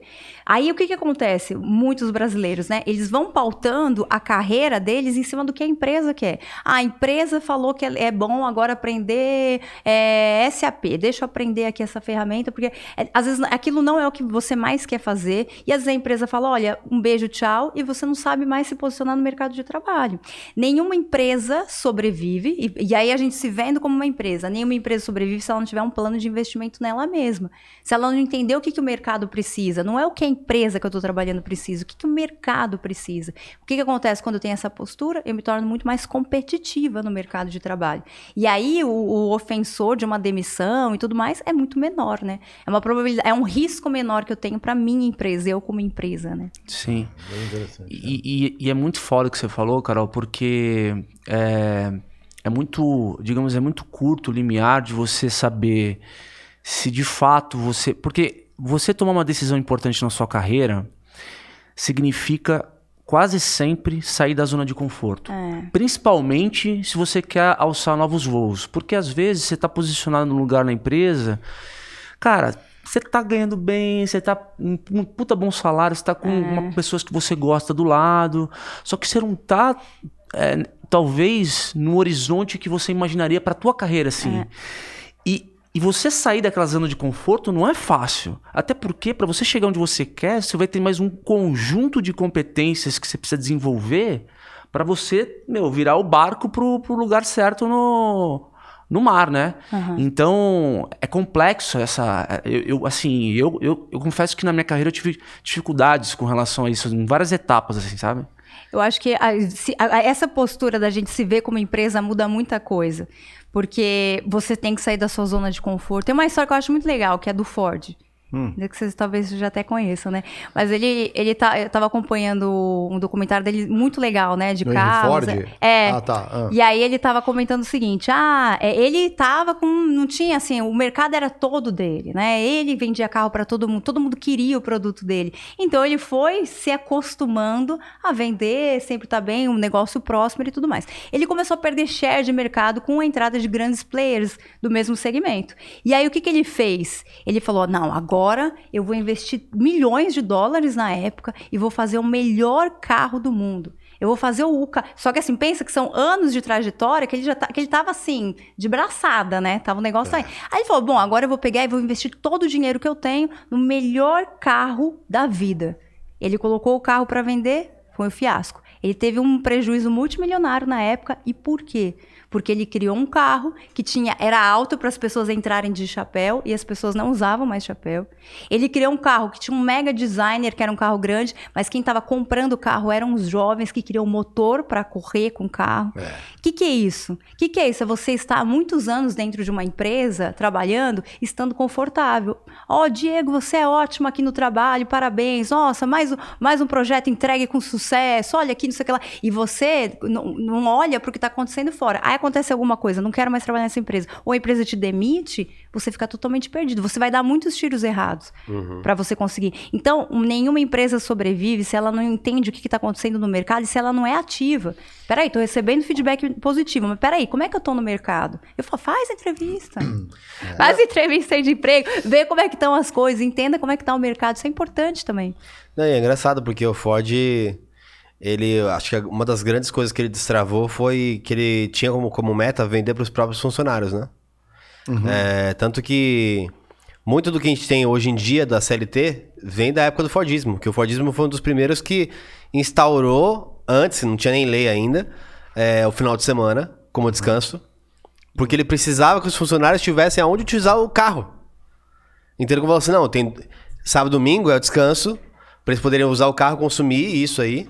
E depois isso foi virando lei, aí virou a, a lei de descanso. Tanto que agora estão se preocupando com esse. Tirar mais um. O flat do Estado em relação às empresas que estão tirando um dia, fazendo quatro dias de, Trabalho. de trabalho. Porque enquanto as empresas estão indo flexíveis, legal. Aí daqui, daqui a pouco vem o Estado e fala assim: hum, que boa ideia, todo mundo agora tem quatro dias. Enfim, discussões só É, pra. porque acho que é melhor, é melhor três dias pra usar o carro do que dois, né? No final do dia. É, é, é. enfim. Não, mas acho que, só pra co- colaborar com o ponto, eu acho que talvez ele pensou no tipo de público que, que queria ter um carro antes do, do que ele fez. E a partir do momento que ele, que ele popularizou o carro, talvez ele mesmo tenha ajudado a, tipo, as pessoas que usam carro não usar chapéu. Porque ele tinha tirado o carro de um fator da casta que tinha o chapéu e que andava no final. Então, assim, talvez um erro total de quem tava nadando de braçada, com certeza. Exato, e de que está muito tempo fazendo no mercado, muito tempo numa mesma empresa, muito tempo acostumado com as coisas acontecendo. Eu vejo muita gente, ai, fiquei 10 anos na, na empresa, agora estou saindo, eu me sinto totalmente marginalizada do mercado de trabalho. Eu não sei o que está acontecendo. Olha como isso é muito mais pesado, né? É. E, e- isso não pode acontecer. Você tem que ser ativo, tem que estudar. Aí, por isso, quando a gente tem um foco, tudo funciona mais. Se eu tenho, eu quero trabalhar nessa área, nesse tipo de empresa, eu vou ter mais tempo para estudar sobre essa empresa, sobre esse segmento. Tem pesquisa de mercado de tanta área de atuação hoje. Você pode estudar, você pode se aprofundar. Tudo isso vai te deixar mais forte para o mercado de trabalho. Parece meio abstrato, né? Não sei se para as pessoas falam assim, ah, mas parece abstrato e na prática como é que a gente faz. Mas o, o- o sucesso profissional ele começa com essa reflexão, com essa análise, com esse estudo. O que, que você acha, é, por exemplo, eu tô, tô entrando na cabeça agora de um moleque de 17 anos. Aham. Tá entrando no mercado Pedro, de trabalho. Pedro. Um Pedro, Entrando na cabeça do Pedrão. Pedrão. Pedrão. Pedro.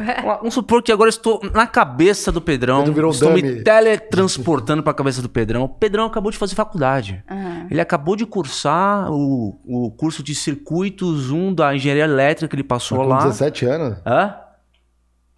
É, não, não, desculpa. Não é 17 anos, então. Cara, o cara, 21, o 21. Pedro é prodígio, hein? ó. É, o Pedro, Pedro é Pedrão. prodígio, hein? Ó. Ó. Engenheiro? Que isso? Engenheiro, Já 17 Não, é anos. 17, Caraca, Foi isso, não foi isso. 17? Elétrica ainda. Hã?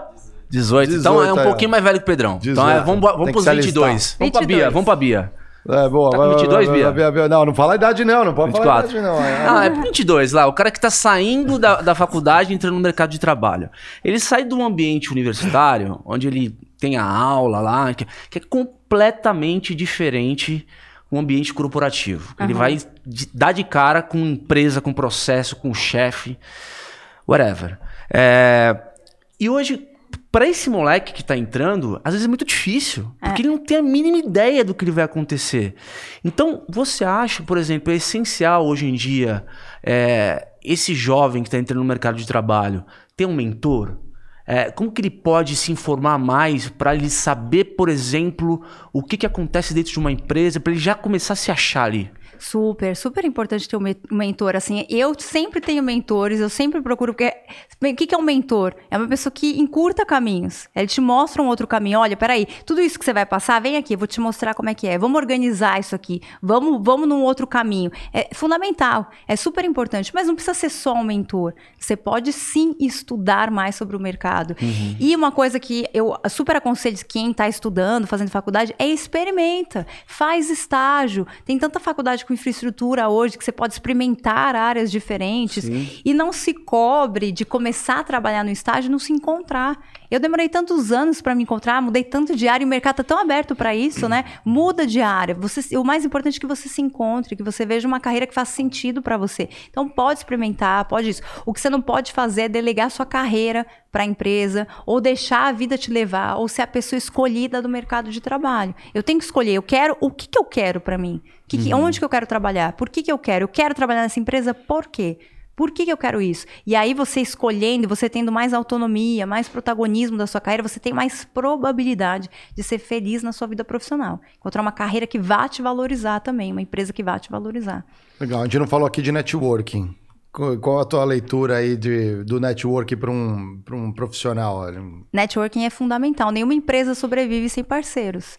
Ela precisa ter parceiros, precisa ter, conhecer pessoas. Isso é fundamental. Você precisa criar a sua rede de contatos. Qual que é a dificuldade do networking? Seu pidão. As pessoas. Isso, isso é muito ruim. Aí pense em qualquer relacionamento. Eu tenho um relacionamento com uma pessoa que fica o tempo inteiro me pedindo coisa, o que, que você quer? Isso não é uma troca. Isso não te ajuda em nada. Então, a base de um bom networking é relacionamento. E relacionamento é troca. Se você tem que pedir algo para alguém, é porque esse network não foi bem feito. Ele, a, a, o que vai vir, ele vai vir automático. Vai vir porque importa.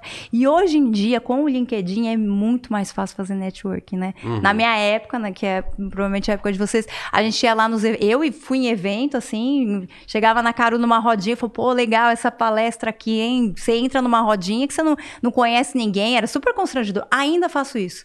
Eu ainda vou muito em eventos, então uma parte da minha agenda é em eventos, né? Conheci vocês uhum, lá. Em eventos, você vê, conheci vocês no evento. Vou, uhum. coloco as caras, converso, tem.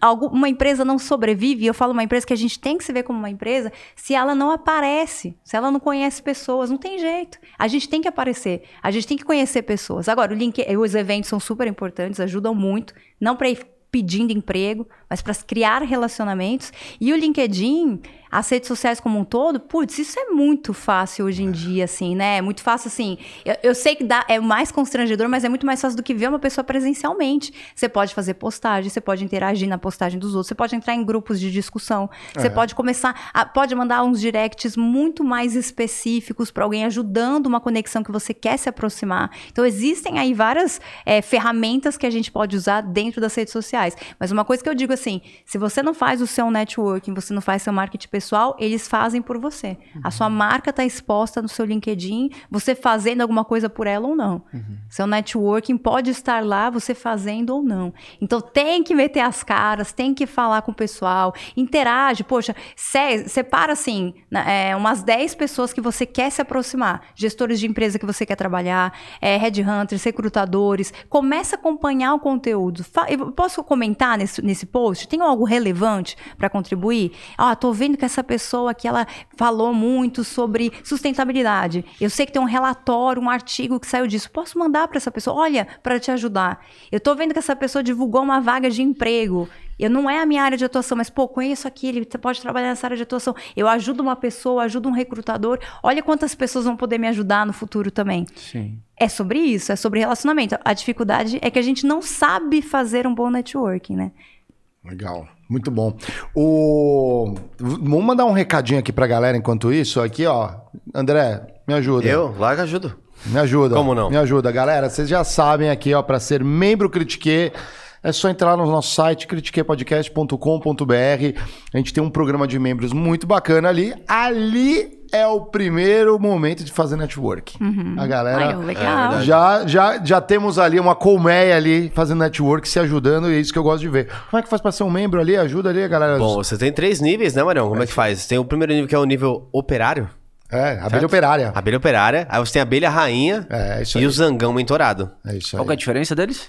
Bom, o zangão mentorado você vai ter. A... Como é que foi, aliás, como é que foi a, a última. A sua mentoria, mentoria? é, Diego, eu quero saber. Ah, é verdade, galera. Você falou Agora, do quê? dia 29, é, quinta-feira, tivemos um papo legal com a nossa comunidade de zangões sobre vendas B2B e carreira, né?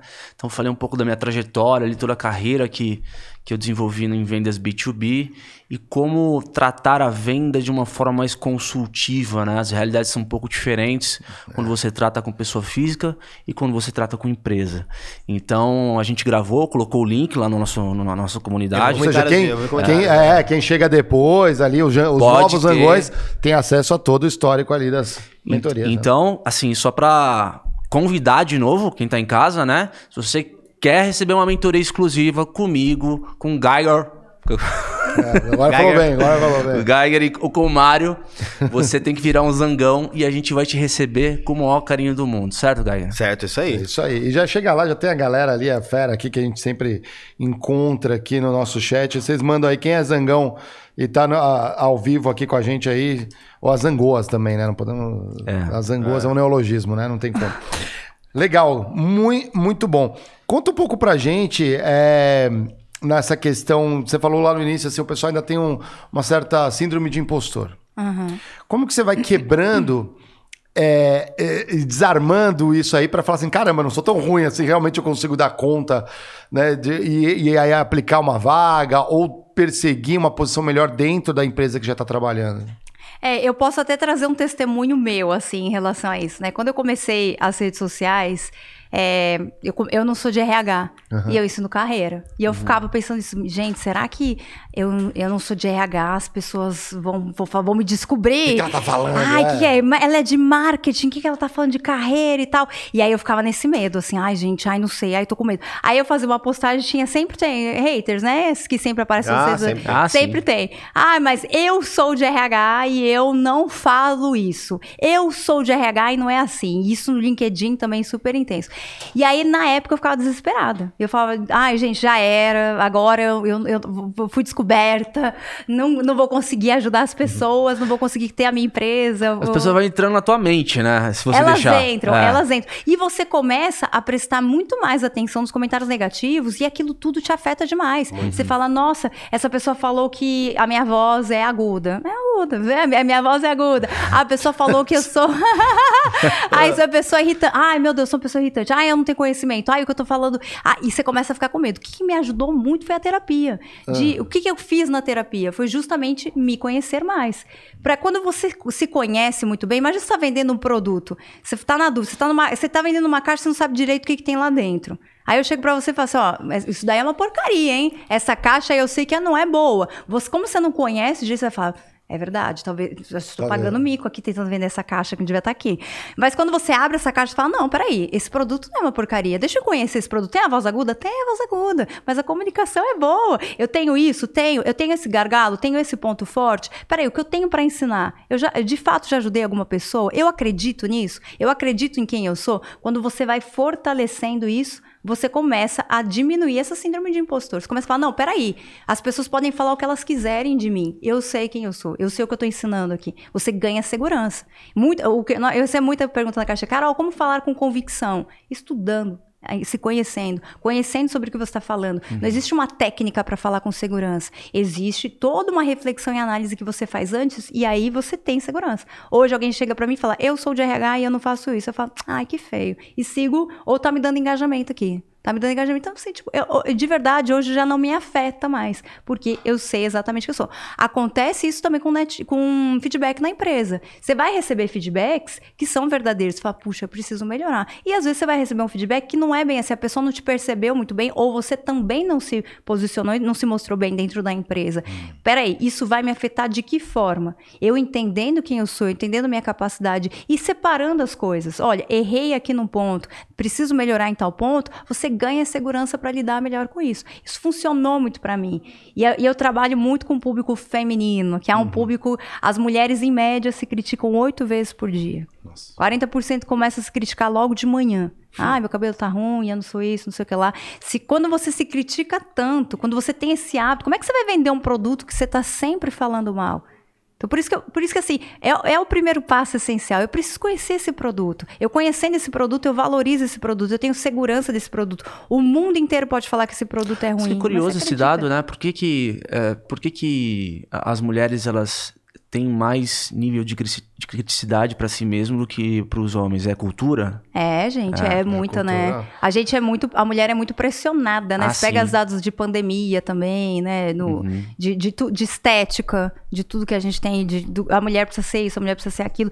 A mulher tem que seguir tantos papéis, tantas coisas, e é tão bombardeada por estereótipos de tanta coisa, que sim, de fato, é, é a comparação é maior, né? Uhum. A comparação é maior, e você se critica mais. Sim, sim.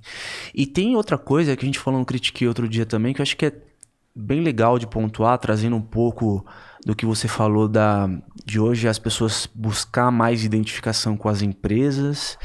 E por outro lado, acho que também tem um dever de casa do RH da porta para dentro, no sentido de como é que eu consigo criar conteúdo dentro das empresas de forma que eu consiga passar a minha identidade para quem está é. lendo.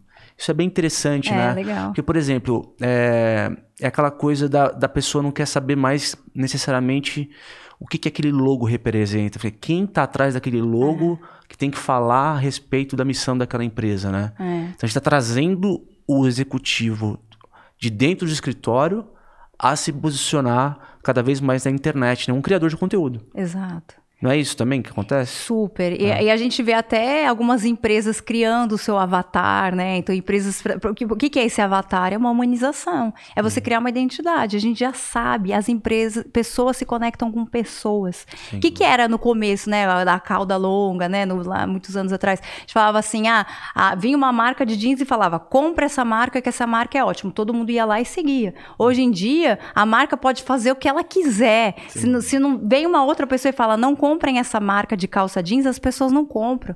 O que, que são os influenciadores hoje? São pessoas, embaixadores, pessoas que representam. Você acredita naquelas pessoas. Essa conexão que a gente precisa ter. Por isso que a gente fala assim: eu vou para um processo seletivo, eu preciso que a pessoa acredite em mim no, no que eu estou falando. Eu preciso falar com convicção, eu preciso mostrar essa conexão. É verdade. E o RH das empresas, de fato, também está se preocupando com isso. Existe essa movimentação. Peraí, o que, que a gente vai fazer nas redes sociais? Antigamente, o que, que era redes sociais? Ficava fazendo qualquer post aleatório, né? Ah, é, hoje é comemoração de não sei o que lá, Isso. né? Cortar o Ah, bolo do- do é. do mês, Aí né? eu- pessoas que você nunca nem viu na vida, né? Exatamente. E, ah, fazer foto do escritório. Hoje em dia, existem profissionais especializados em trazer essa identidade. E, inclusive, existem pessoas contratando influenciadores para ser embaixador de marcas e falar das marcas nas redes sociais. Tamanho é o peso das pessoas se conectarem com pessoas.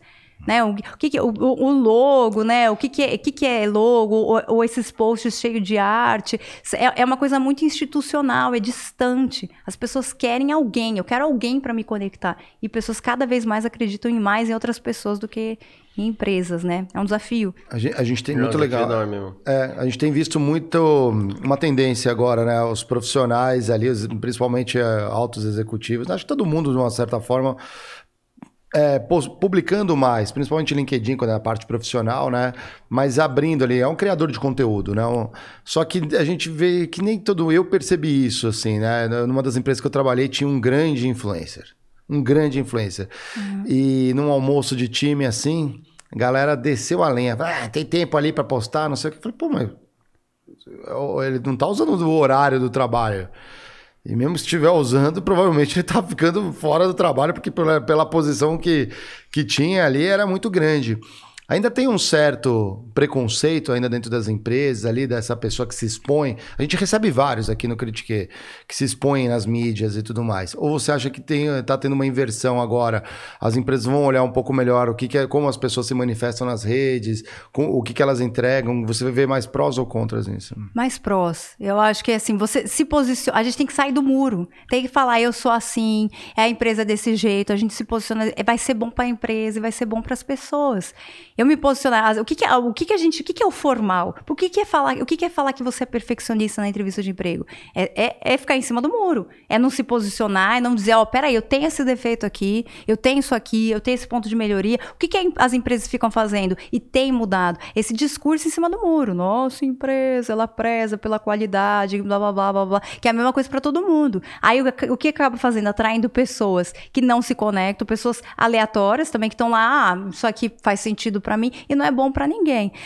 O que a gente vê é um, em relação a influenciadores é um crescimento grande de, de, de influenciadores menores. Porque é aquela coisa, o que, que é um influenciador com 5 milhões de seguidores? Geralmente não é tão nichado, fala com muito público, É né? Fala com muita gente. Quando você pega um muito específico, que se posiciona e traz a identidade da empresa, você atrai um público que combina com Sim. você, né? E, e também tem a questão, é, porque existem duas diferenças aqui, né? Existe, por exemplo, eu, indivíduo Diego, que me, me posiciona na rede social com as minhas convicções. E existe o Diego que pode falar em nome da empresa. Né? São Sim. coisas diferentes. né? Então, é, eu acho que os influenciadores, é, até para ficar um conteúdo, talvez, é, atingir mais o objetivo da, do, da- do que a empresa quer, trazer mais é, humanização na comunicação, é procurar, talvez, influenciadores que se identificam com a marca, naturalmente. Porque aquilo que ele vai Sim. falar, aquilo que ele vai se expressar, automaticamente já vai ser alinhado É, obviamente que vai ter que ter um ajuste aqui e ali no discurso e tal, mas não, não coloque em risco algo que seja que pode ser grave no sentido de, puta, o cara tá falando coisa ali que não, eu não, não compactuo, entendeu?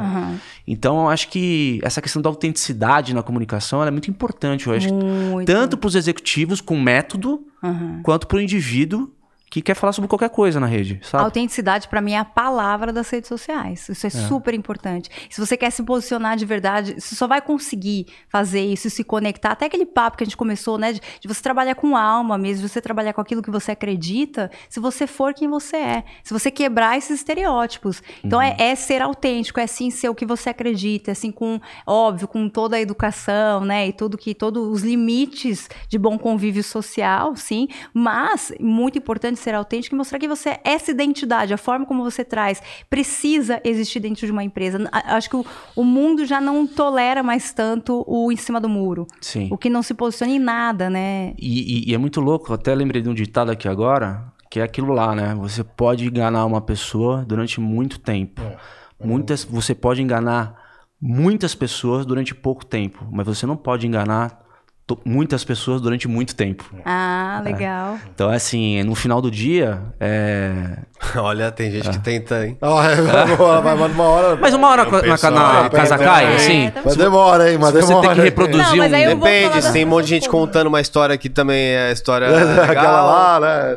É, mas acho que no, fi- no final do dia, cara, é, o que você é por dentro vai ser advogado seu em qualquer parte, mano, assim, tá ligado? Tipo, de uma forma ou de outra. É, eu gostaria de concordar nisso. É- É um pouco, enfim, um pouco utópico, mas eu concordo. eu Mas pra concordo quem não que é deveria- experiente é. enganar, de repente, né? Como você, você é uma pessoa normal, né? Um executivo de uma empresa. eu É, pelo menos que pra vai- mim, isso é uma É, opinião, é uma opinião, não é uma verdade. porque é muito uma opinião difícil minha. você postar alguma coisa no LinkedIn que você não acredita só pra- Exato, é muita energia. É, aí eu acho que para pessoas comuns. Mas né? aí não surge aquele famoso super executivo, a super executiva. meio- Mas isso até meio- cai, isso cai, você não consegue sustentar, né? Nossa, É. porque tem uns ali que eu vejo e falo assim, não, eu conheço a pessoa. Não, não, não, Essa pessoa não é isso. por isso- não, Aí que não, vem o inclusive ponto- é entrevistado. sacanagem. Aí- Ó, mano. Não, não é você não. É aí que vem o ponto da exposição. Olha que interessante, porque, porra, no ambiente corporativo ali, um monte de gente pode fazer um monte de tipo em um monte de situação. Aham. Se comportar de uma forma. Quando o cara vai dar a cara, cara, tipo, quem tá dentro da empresa ouvir ele falar, puta, esse cara falando isso. Então, assim, Sim. é muito mais difícil pra ele, assim, sabe? O cara tem que ser. Mas sabe uma coisa que eu acho, falando aí de autenticidade, a questão de currículo, de entrevista de emprego também é, é sobre isso. Porque assim, ah, o que, que a gente quer hoje? Fórmulas prontas. É. Então, assim, ho- hoje as redes sociais, o que, que as pessoas fazem? Copiam um monte de post. Todo mundo fica copiando post de todo mundo, né? Vai lá e copia. É. Por quê? Porque quer um milagre. É. Quer um milagre. Vou, vou rápido. Ai, o que, que essa empresa tá fazendo? Vou fazer igual. Dá certo? Não dá. Por quê? Porque não é você, entendeu? Não dá. Não... Ah, eu, eu- eu falo assim, ó, beleza, tem um modelo de currículo. Um monte de gente pede, cara, ó, me dá modelo de currículo, me dá modelo de... Eu posso dar um modelo de currículo pra você. Você vai copiar e colar, vai dar certo pra você? Não vai. Não é sobre isso.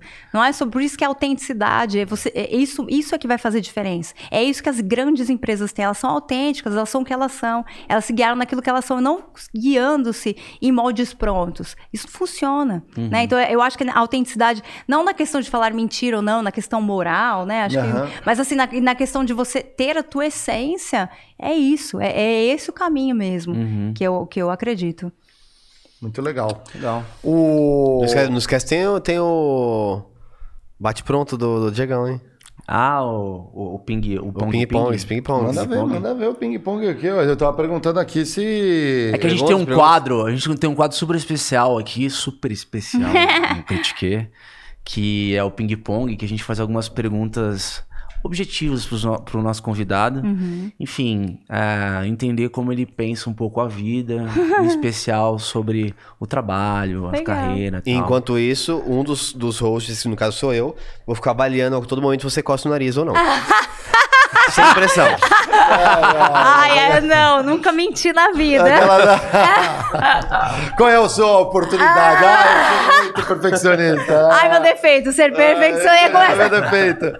Ai, não, não, ping-pong não é nesse Ai, todo mundo coça. Só tô coçando pra não dar na. Todo dar mundo coçando de- É, agora, todo coça mundo já, coçando, porque daí né? já, antes É. de falar, já não vai coçar, Pré-coçada, né? É que quando vai tirar foto, né? Cara, pisca agora pra depois não piscar. É, né? Você tipo fica. isso. Não, o Mário não adianta. É. Mas você pensa. É só a Bia falar eu vou tirar foto agora, senão sai assim, né? Legal, Carol, vamos lá. É, falar um pouco da tua trajetória agora. Len, qual foi uma referência de carreira que você teve e o que que você ouviu dessa pessoa que te marcou? uma professora de literatura. Eu vim de uma origem bastante humilde, né? E eu queria muito mudar de vida. Eu não. Eu, eu, levo isso muito nas redes sociais. Você pode acreditar assim numa vida melhor. Eu vivi em casas que tiveram enchente, eu perdi tudo. Eu morei de favor em casa de várias pessoas por muito tempo. E aí eu era inconformada. Eu falava, eu quero ter uma vida melhor. O que, que eu tenho que fazer para ter uma vida? O que, que, que é? Qual que eu, por que tem gente que tem sucesso, tem prosperidade? Na época é gerente de área e, e outras hum. não, né? Por que, que acontece? E uma professora de, de literatura falou para mim o seguinte: se você quer crescer na sua vida, você precisa estudar. Aí eu falei, beleza, então vou estudar. E, ela me deu uma entrada, uma, uma, uma, uma porta de entrada para eu pensar em uma outra coisa, que foi quando eu estava numa biblioteca. O que, que, que eu fazia? Então eu falei, gente, se eu quero ter sucesso, eu vou ficar na biblioteca. Aqui é o lugar do sucesso. E eu ia lá e lia livros aleatórios. Então, eu li coisas de administração, de direito, de engenharia, seus uhum. negócios de engenharia. Estudei um monte de coisa. Você é formada em? Jornalismo. Jornalismo. Olha só, Jornalismo. Uma, que... uma generalista. É. o FIFO, uma conheço. Pesquisadora. É, pesquisadora. Curiosa. Curiosa. E, foi, porque eu, eu, porque, e aí eu vi uma vez num livro uma coisa que me marcou muito. Que era, quando você não sabe alguma coisa, quando você não consegue alguma coisa é porque te falta uma informação.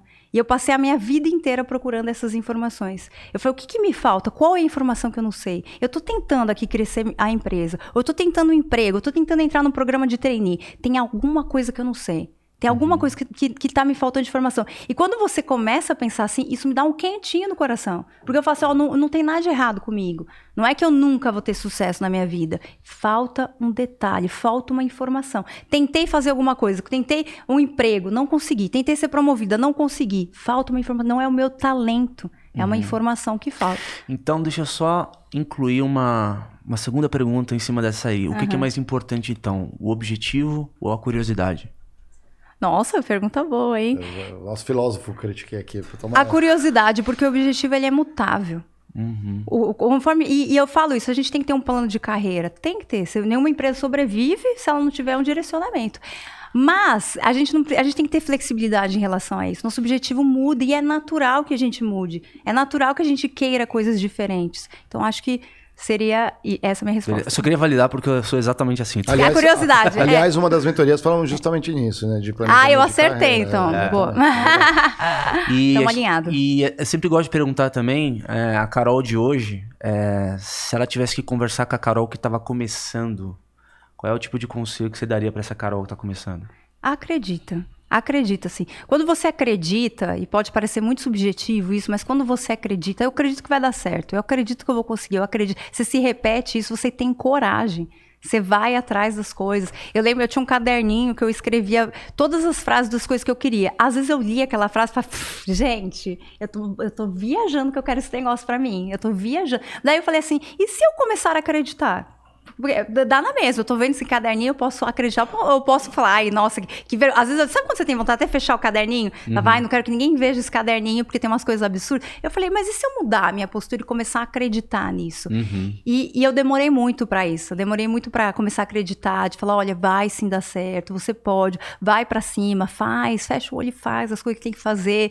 E, e se eu pudesse voltar ao tempo, eu daria esse conselho e daria o conselho para quem tá começando a carreira também. Você chegou a fazer algum curso desses de é, desbloqueios de crenças é, paralisantes? Limitantes? Não, é, Napoleão Hill só, que eu amo, assim. Ah, de ah Napoleão Hill é muito bom. Eu amo, eu amo. Mais assim. esperto que o diabo? Amo, amo Aliás, esse livro. Um, um livro você recomendaria? Napoleão Hill, com certeza. É. Eu, é, eu, olha, eu não sei quantas vezes eu li os livros Eu tenho assim uns. Ele voltou a ser um dos best-sellers best agora é. aqui no, no Brasil. Já morreu com 50 anos. É, mas...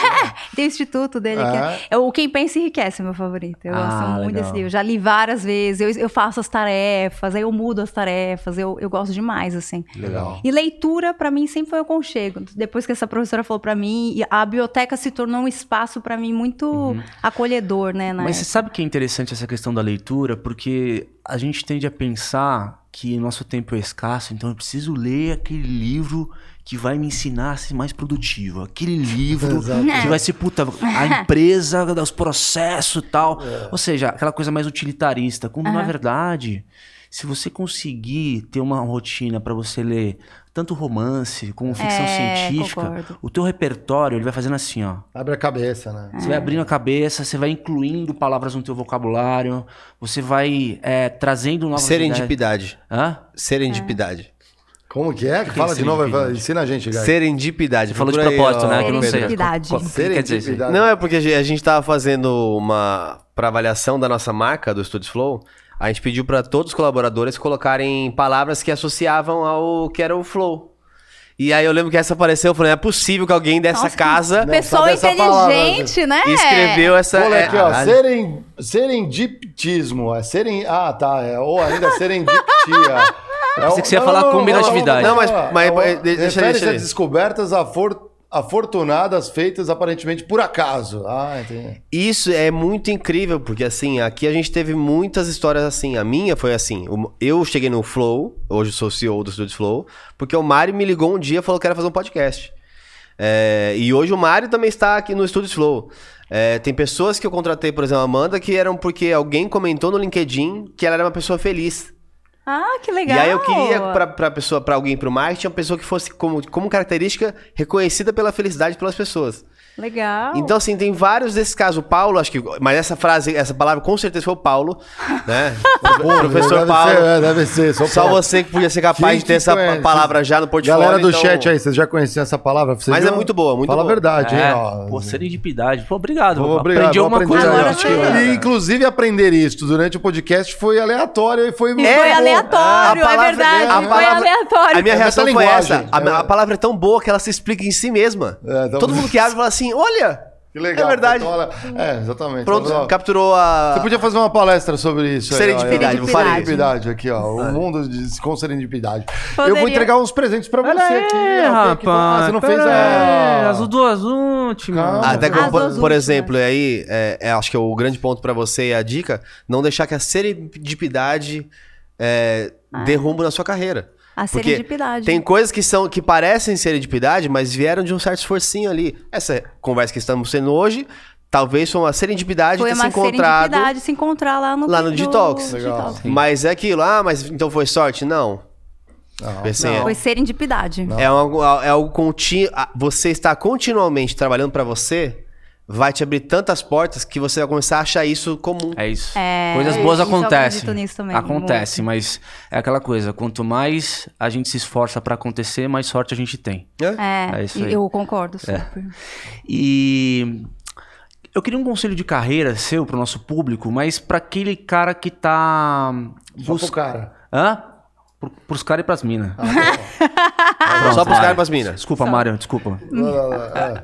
Tô, tô ajudando as abelhinhas aqui, ó. Porra. Pra galera. Pra aquele cara que tá crescendo profissionalmente. E quem não tá crescendo? Hã? E quem não tá crescendo?